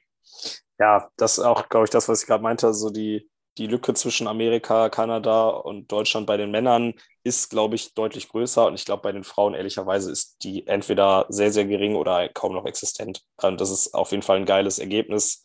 Das jetzt auch mal auf dem Papier zu haben, weil vorher war das so ein Gefühl, das man hatte, wenn man auch mal so ein paar Spiele von denen gesehen hat, Spiele von uns gesehen hat, dachte sich, egal, wir sind da dran. Und jetzt weiß man es auch wirklich, weil man es gesehen hat. So, es ist in Ergebnissen noch abzulesen, ähm, dass wir da dran sind. Auf jeden Fall geiles Feeling. Äh, was würdest du aber sagen, jetzt, wenn wir da so ein bisschen parallel zu dem, was wir mit Paul besprochen haben, ähm, was ist denn dieses ganz, ganz kleine Quäntchen, was da noch fehlt? Ähm, weil Service Pressure war es jetzt nicht unbedingt, glaube ich. Hast ja auch gesagt, so die, die Angaben kamen dann doch nicht so krass. Was hat dann doch noch den Unterschied gemacht, vor allem auch, wenn man sich die anderen beiden Spiele anguckt, äh, auf zwei und drei, weil die waren ein bisschen deutlicher. Die hast du ja dann auch gesehen. Was würdest du sagen, was ist noch so der, das letzte bisschen, was fehlt? Ähm, ich würde auch sagen, die Konstanz. Ähm, also man muss wirklich ähm, die ganze Zeit so fokussiert sein, dass man die Amerikanerinnen wirklich schlagen kann, weil die wenige Fehler machen. Und wenn sie Fehler machen, dann ja, muss man, also wenn sie mal einen nicht ganz so guten Schlag haben, dann muss man den auch wirklich ganz sauber zu Ende spielen, dass man selbst den Punkt kriegt. Also ich würde sagen, die Konstanz ist wirklich wichtig. Und wie du vorhin schon gesagt hast, ich würde sagen, das Setting hat so ein bisschen ausgemacht, ähm, weil sie wirklich, auch wenn der, die Annahme mal nicht so gut war, haben sie den Ball noch sauber gesettet oder auch wenn sie mal die Defense, den Defense-Touch hatten, dann haben sie das auch wirklich sauber zu Ende gespielt und ja, das äh, würde ich sagen, war so der größte Punkt, weil auch im Schlagen waren sie nicht, nicht überlegen, würde ich sagen. Ähm, das war mein Not. ähm, ja, genau, sondern ähm, da waren wir sehr auf eigen, einer Augenhöhe. Ich würde sagen, sie schlagen anders. Sie schlagen fast nur Pull und Push und Rückhand oder Flicken kennen die kaum. Ähm, daher hatten sie auch, wie das Paul gesagt hat, ähm, Probleme, wenn wir mal mit der Rückhand geschlagen haben oder geflickt haben, da stehen die einfach nicht in der Abwehr. Die stehen grundsätzlich auf Pull und Push und machen das zu. Und wenn der Ball gut gestellt ist und die Rückhand frei ist, kriegt man darüber echt gut seine Punkte. Ich finde es witzig, dass dein Hund jetzt nach über einer Stunde das erste Mal bellt. Also, das ist eigentlich schon fast überraschend. Ich hätte jetzt gedacht, dass der, eine, also ich wusste nicht mal, dass er im Raum ist. Das ist schon mal sehr, sehr beeindruckend. Ähm, während äh, Julia den Hund gerade beruhigt. Ja, äh, finde ich auch. Also, das fand ich auch so ein bisschen. In Europa wird variabler im Angriff gespielt. Also, du hast mehr Angriffsvarianten, wohingegen in Amerika und Kanada wirklich, wie du sagst, Pull und Push aber die setzen sich dann auch immer perfekt dafür und irgendwie klappt es trotzdem und du kannst es nicht so richtig gut verteidigen. Das fand ich dann auch überraschend, ähm, dass diese, na, ich will nicht sagen Eindimensionalität, aber zumindest weniger Kreativität nicht dafür sorgt, dass du es besser verteidigen kannst, weil das wäre eigentlich die Konsequenz, wo man denkt, man kann sich darauf einstellen. Von manches das Gefühl, dass wenn sie dann das Gefühl hatten, dass man viel auf dem Pull stand, dass sie dann trotzdem irgendwie das noch hinbekommen, weil Kara zum Beispiel flickt auch, aber sehr, sehr selten, aber wenn ich es mache, dann ist es perfekt. Also irgendwie, ich, ich weiß, was du meinst, aber das, ich, ich komme nicht ganz dahin, warum sie es dann doch schaffen, dass man es nicht verteidigen kann. Also ich würde sagen, Kara hat fast den Varia ja, wie du sagst, den variablen, variabelsten Abschluss von den Mädels aus Amerika. Aber ich würde sagen, dass wir auf jeden Fall mehr Defense-Touches hatten als die Amis eigentlich in, in dem Finalspiel. Also ähm, ich würde eigentlich sagen, dass wir die schon ganz ganz gut verteidigt haben und das eben nicht so der Punkt war, woran es lag. Also, ja. Sondern dann, sondern dann eher quasi das, was du sagst, auch die Recovery, dann halt, wenn du das, den Touch hast, das dann auch wieder in einen eigenen guten Setball äh, umzustellen und dann noch zu finishen. Und dass da vielleicht auch so der Unterschied ist, dass sie zwar weniger Touches haben, aber die Touches, die sie haben, verwerten sie halt. Ähm, und dann ist im Endeffekt ja, das, äh, ja die Breaks halt dann doch irgendwie da. Ja, das ist dann vielleicht Genau. Vielleicht die Erklärung dafür. Ja, ja, gerade bei Kara, wenn wir da auch gerade sind, die ist ja auch, also auch da hatte ich so das die ist einfach super entspannt auch. Ne? Also ich hatte da so ein bisschen auch, ähm, so von, wenn wir von, vom Energielevel sprechen, das war bei euch unfassbar geil. Ähm, aber bei denen war es immer so dieses sehr entspannte, was auch so eine Körpersprache irgendwie mit sich bringt, die vielleicht auch eher mal gewohnt sind, so Spiele auf dem Level zu spielen. Ne? Also für euch war das ja das wahrscheinlich krasseste Spiel, auch sportlich betrachtet.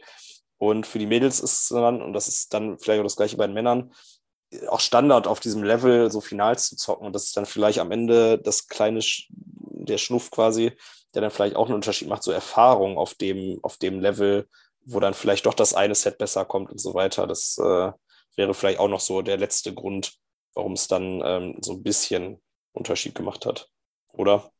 Ich glaube, das ist auch schon eine Charaktersache. Also Kara, die sieht fast schon manchmal gelangweilt aus auf dem Spielfeld. Ja, mega, äh, mega. Geht so lässig zu den Bällen hin und man denkt, sie ist doch viel zu spät und dann ist sie trotzdem richtig schnell und äh, sie ist einfach so eine entspannte Spielerin und auch Ellie und Becker sind ähm, sehr ruhige, in sich gekehrte, gelassene Spielerinnen. Ähm, ja, die, die haben einfach die Ruhe. Ja, das finde ich, also ich weiß nicht, wie es für, für euch war, weil ihr hattet halt, also es war, ich meine, das eine ist nicht besser oder schlechter als das andere, es ist halt nur anders. So, ihr wart voller Energie, bei jedem Punkt Gas geben und die anderen beiden, also nicht in dem Spiel unbedingt, aber generell die Mädels, so sehr entspannt, sehr ruhig. Das macht ja vielleicht auch was mit einem als Gegenüber, dass man sich denkt, ey, lass, lassen sie sich überhaupt mal aus der Ruhe bringen? Also ich habe das bei Laura immer so, dass ich mich, mich würde super nerven, gegen Laura zu spielen, weil ich mir denke so, ey, wie kann das bei dir so entspannt aussehen und trotzdem so gut sein? Ich mühe mir hier richtig einen ab und du machst die Bam Bam Bam und ich juckt das gar nicht. Aber gut, hat euch offensichtlich jetzt nicht gestört, ihr habt trotzdem geil performt. Nö, ja. Also ich glaube, man hat ihnen schon angemerkt, dass sie ähm, weniger entspannt waren, als sie gerne gewesen wären. Ja, das ist dann vielleicht auch so ein bisschen Fassade, ne? dass sie das sich nicht an, äh, äh, ja, soll man dann nicht sehen, dass sie, dass sie wirklich Angst hatten. Ich glaube, sie hatten wirklich Angst, aber das, das wäre natürlich blöd gewesen, das zu zeigen. Deswegen war dann die Fassade auch sehr weit oben, ja, glaube ich. Ähm, ja, dann knapp gescheitert, aber wirklich dran gewesen. Auch da dann am Ende durch den Tunnel gelaufen, auf die Bühne zu, auf den zweiten Platz. Wie war das Feeling für dich oder für euch? Ähm, ja, also dieser Tunnel, das finde ich echt immer eine, eine richtig schöne Tradition, die sich jetzt hier vor allem in Europa eigentlich so entwickelt hat. Ähm, dass einfach alle Spieler, die dieses Turnier gespielt haben, zusammenkommen und die, die Gewinner ehren. Ähm, und ja, das war jetzt wirklich so einfach der krönende Abschluss von unserem geilen Team, ähm, von unserer Teamleistung, dass wir da zusammen ähm, durch diesen Tunnel laufen durften. Und äh, wir standen da schon, ähm, dieser Moment, wir standen schon hinten bereit am Tunnel und man schaut durch diesen ewig langen Tunnel bis zu dem Podest hoch. Und das ist echt ähm, ja, ein Gänsehautmoment, da durchzulaufen. Und ähm, dass alle einem nochmal zujubeln. Ja, vor allem dann auch noch, äh, vor allem zu acht, ne, mit Ronja und Rosa, die wir an der Stelle auch noch erwähnen wollen, als Ersatzspielerinnen, die das ganze Wochenende supportet haben, die mit euch, euch sich eingespielt haben, die auch äh, Tipps gegeben haben, die auch im Coaching mit dabei waren, äh, die auch mit auf der Bühne waren, äh, leider keine Medaille bekommen haben, weil die in Belgien halt das komplett abgezählt haben. Das fand ich ein bisschen schade, hätte man vielleicht, oder? Das, nein, weil das nicht die echten Medaillen sind. Die echten Medaillen hängen leider im Zoll noch fest. Und das waren nur, ähm, ja, nicht richtige Medaillen, die wir bekommen haben, nur die Ersatzmedaillen und die richtigen Medaillen bekommen wir noch.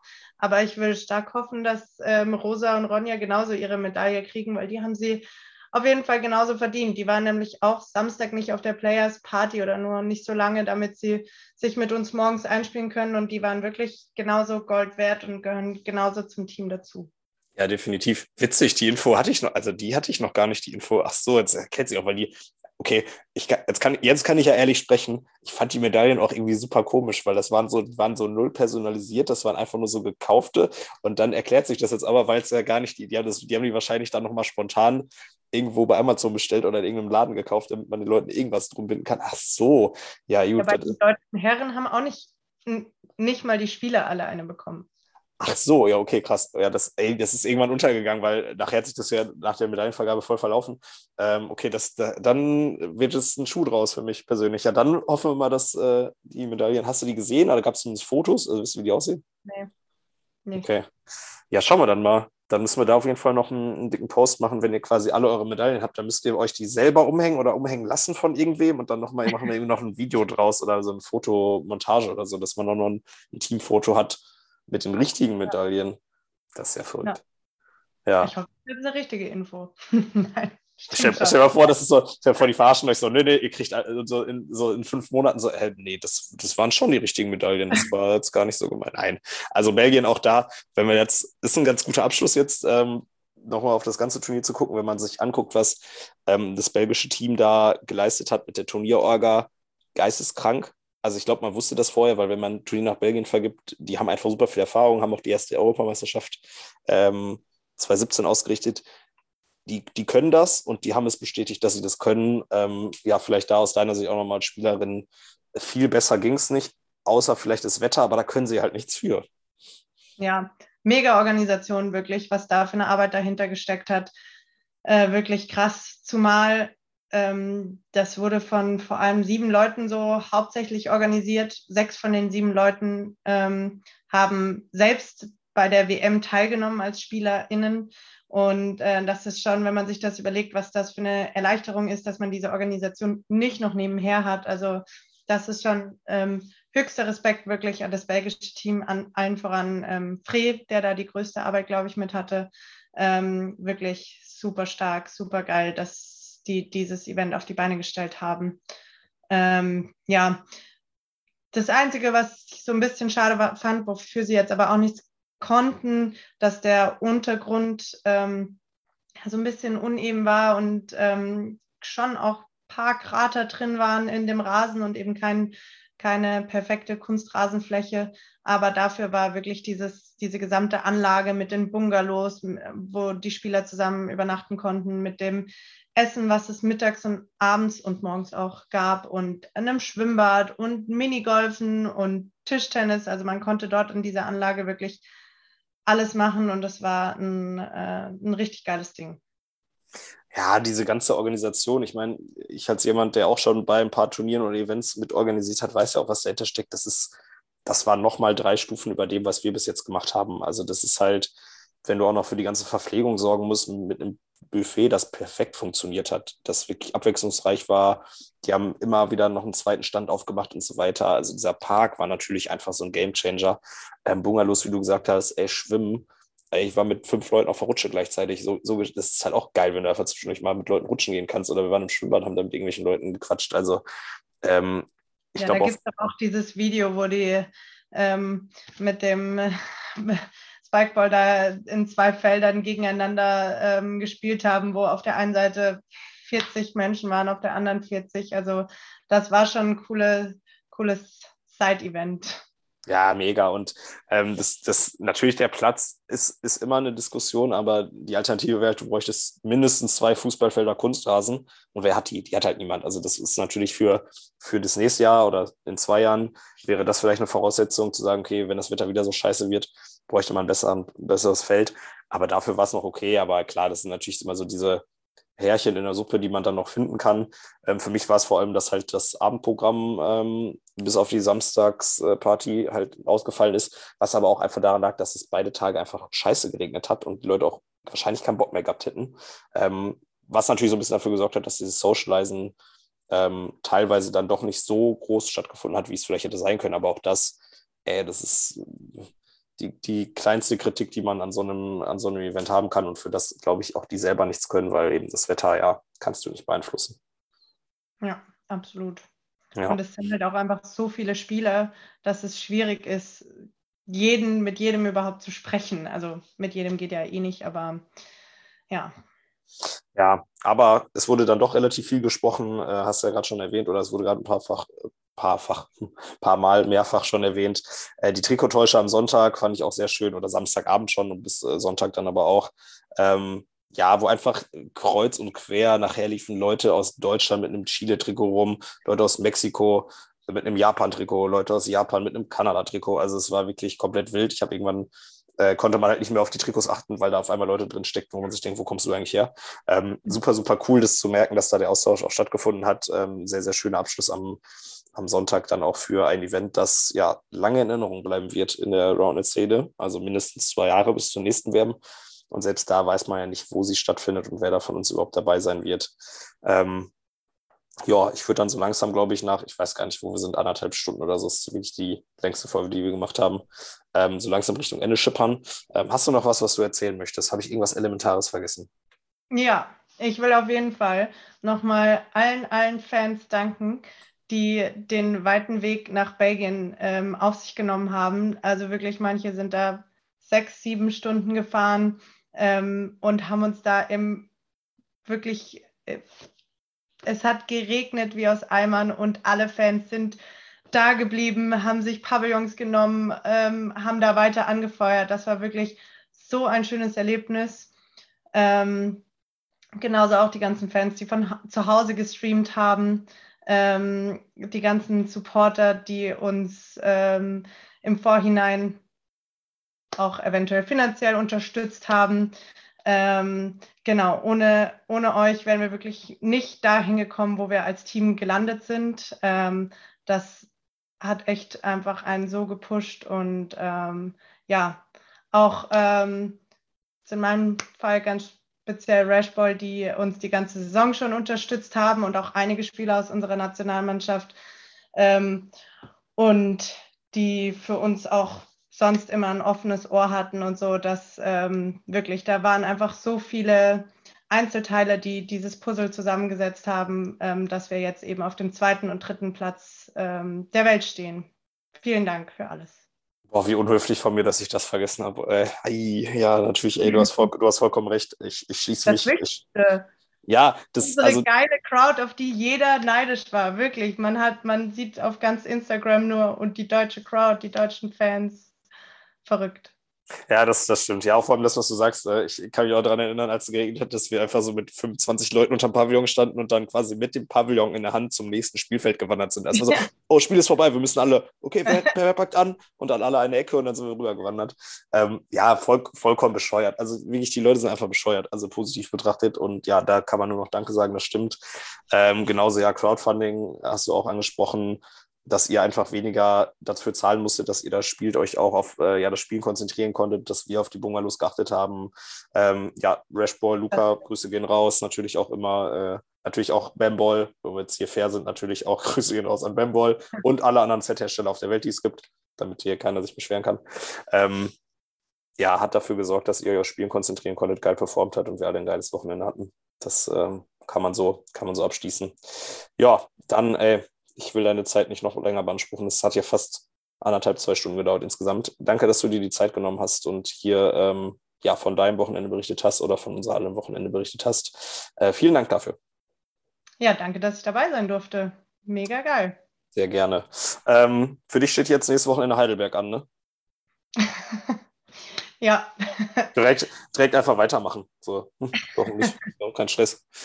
Ja, das Heimturnier muss man auf jeden Fall spielen. Und das ist auch, äh, ausgenommen der German, äh, der Roundnet Tour Stops, ist es das zweitgrößte Turnier diese Saison, glaube ich. Und äh, auch Karahui und Hinkel haben jetzt gerade zugesagt für Mixed am Sonntag. Also das wird schon ein richtig äh, geiles Ding. Ja. Und ja. nach dem Wochenende hat man nur Bock zu spielen. Also. Ist so, ist einfach so. Nach einer WM einfach direkt weitermachen mit den Highlights. Das nächste Highlight hinterher. Der HD Ready Cup, auch sehr geiler Name, äh, wird auch in HD gestreamt bei uns auf dem Twitch-Account. Also wenn ihr das Ganze jetzt vor dem Wochenende noch hört, ich versuche es jetzt noch fertig zu bekommen, dass man es weiter hören kann, äh, dann schaltet ein. Äh, Samstag Männer Intermediate, Frauen Advanced Pro und Sonntag Intermediate Mixed und Advanced Pro Mix mit zum Beispiel Fred Hinkel, National-Sieger und Kara Hui, äh, drei, nee, zweieinhalbfache Weltmeisterin, also zweimal Weltmeisterin, einmal Zweite geworden.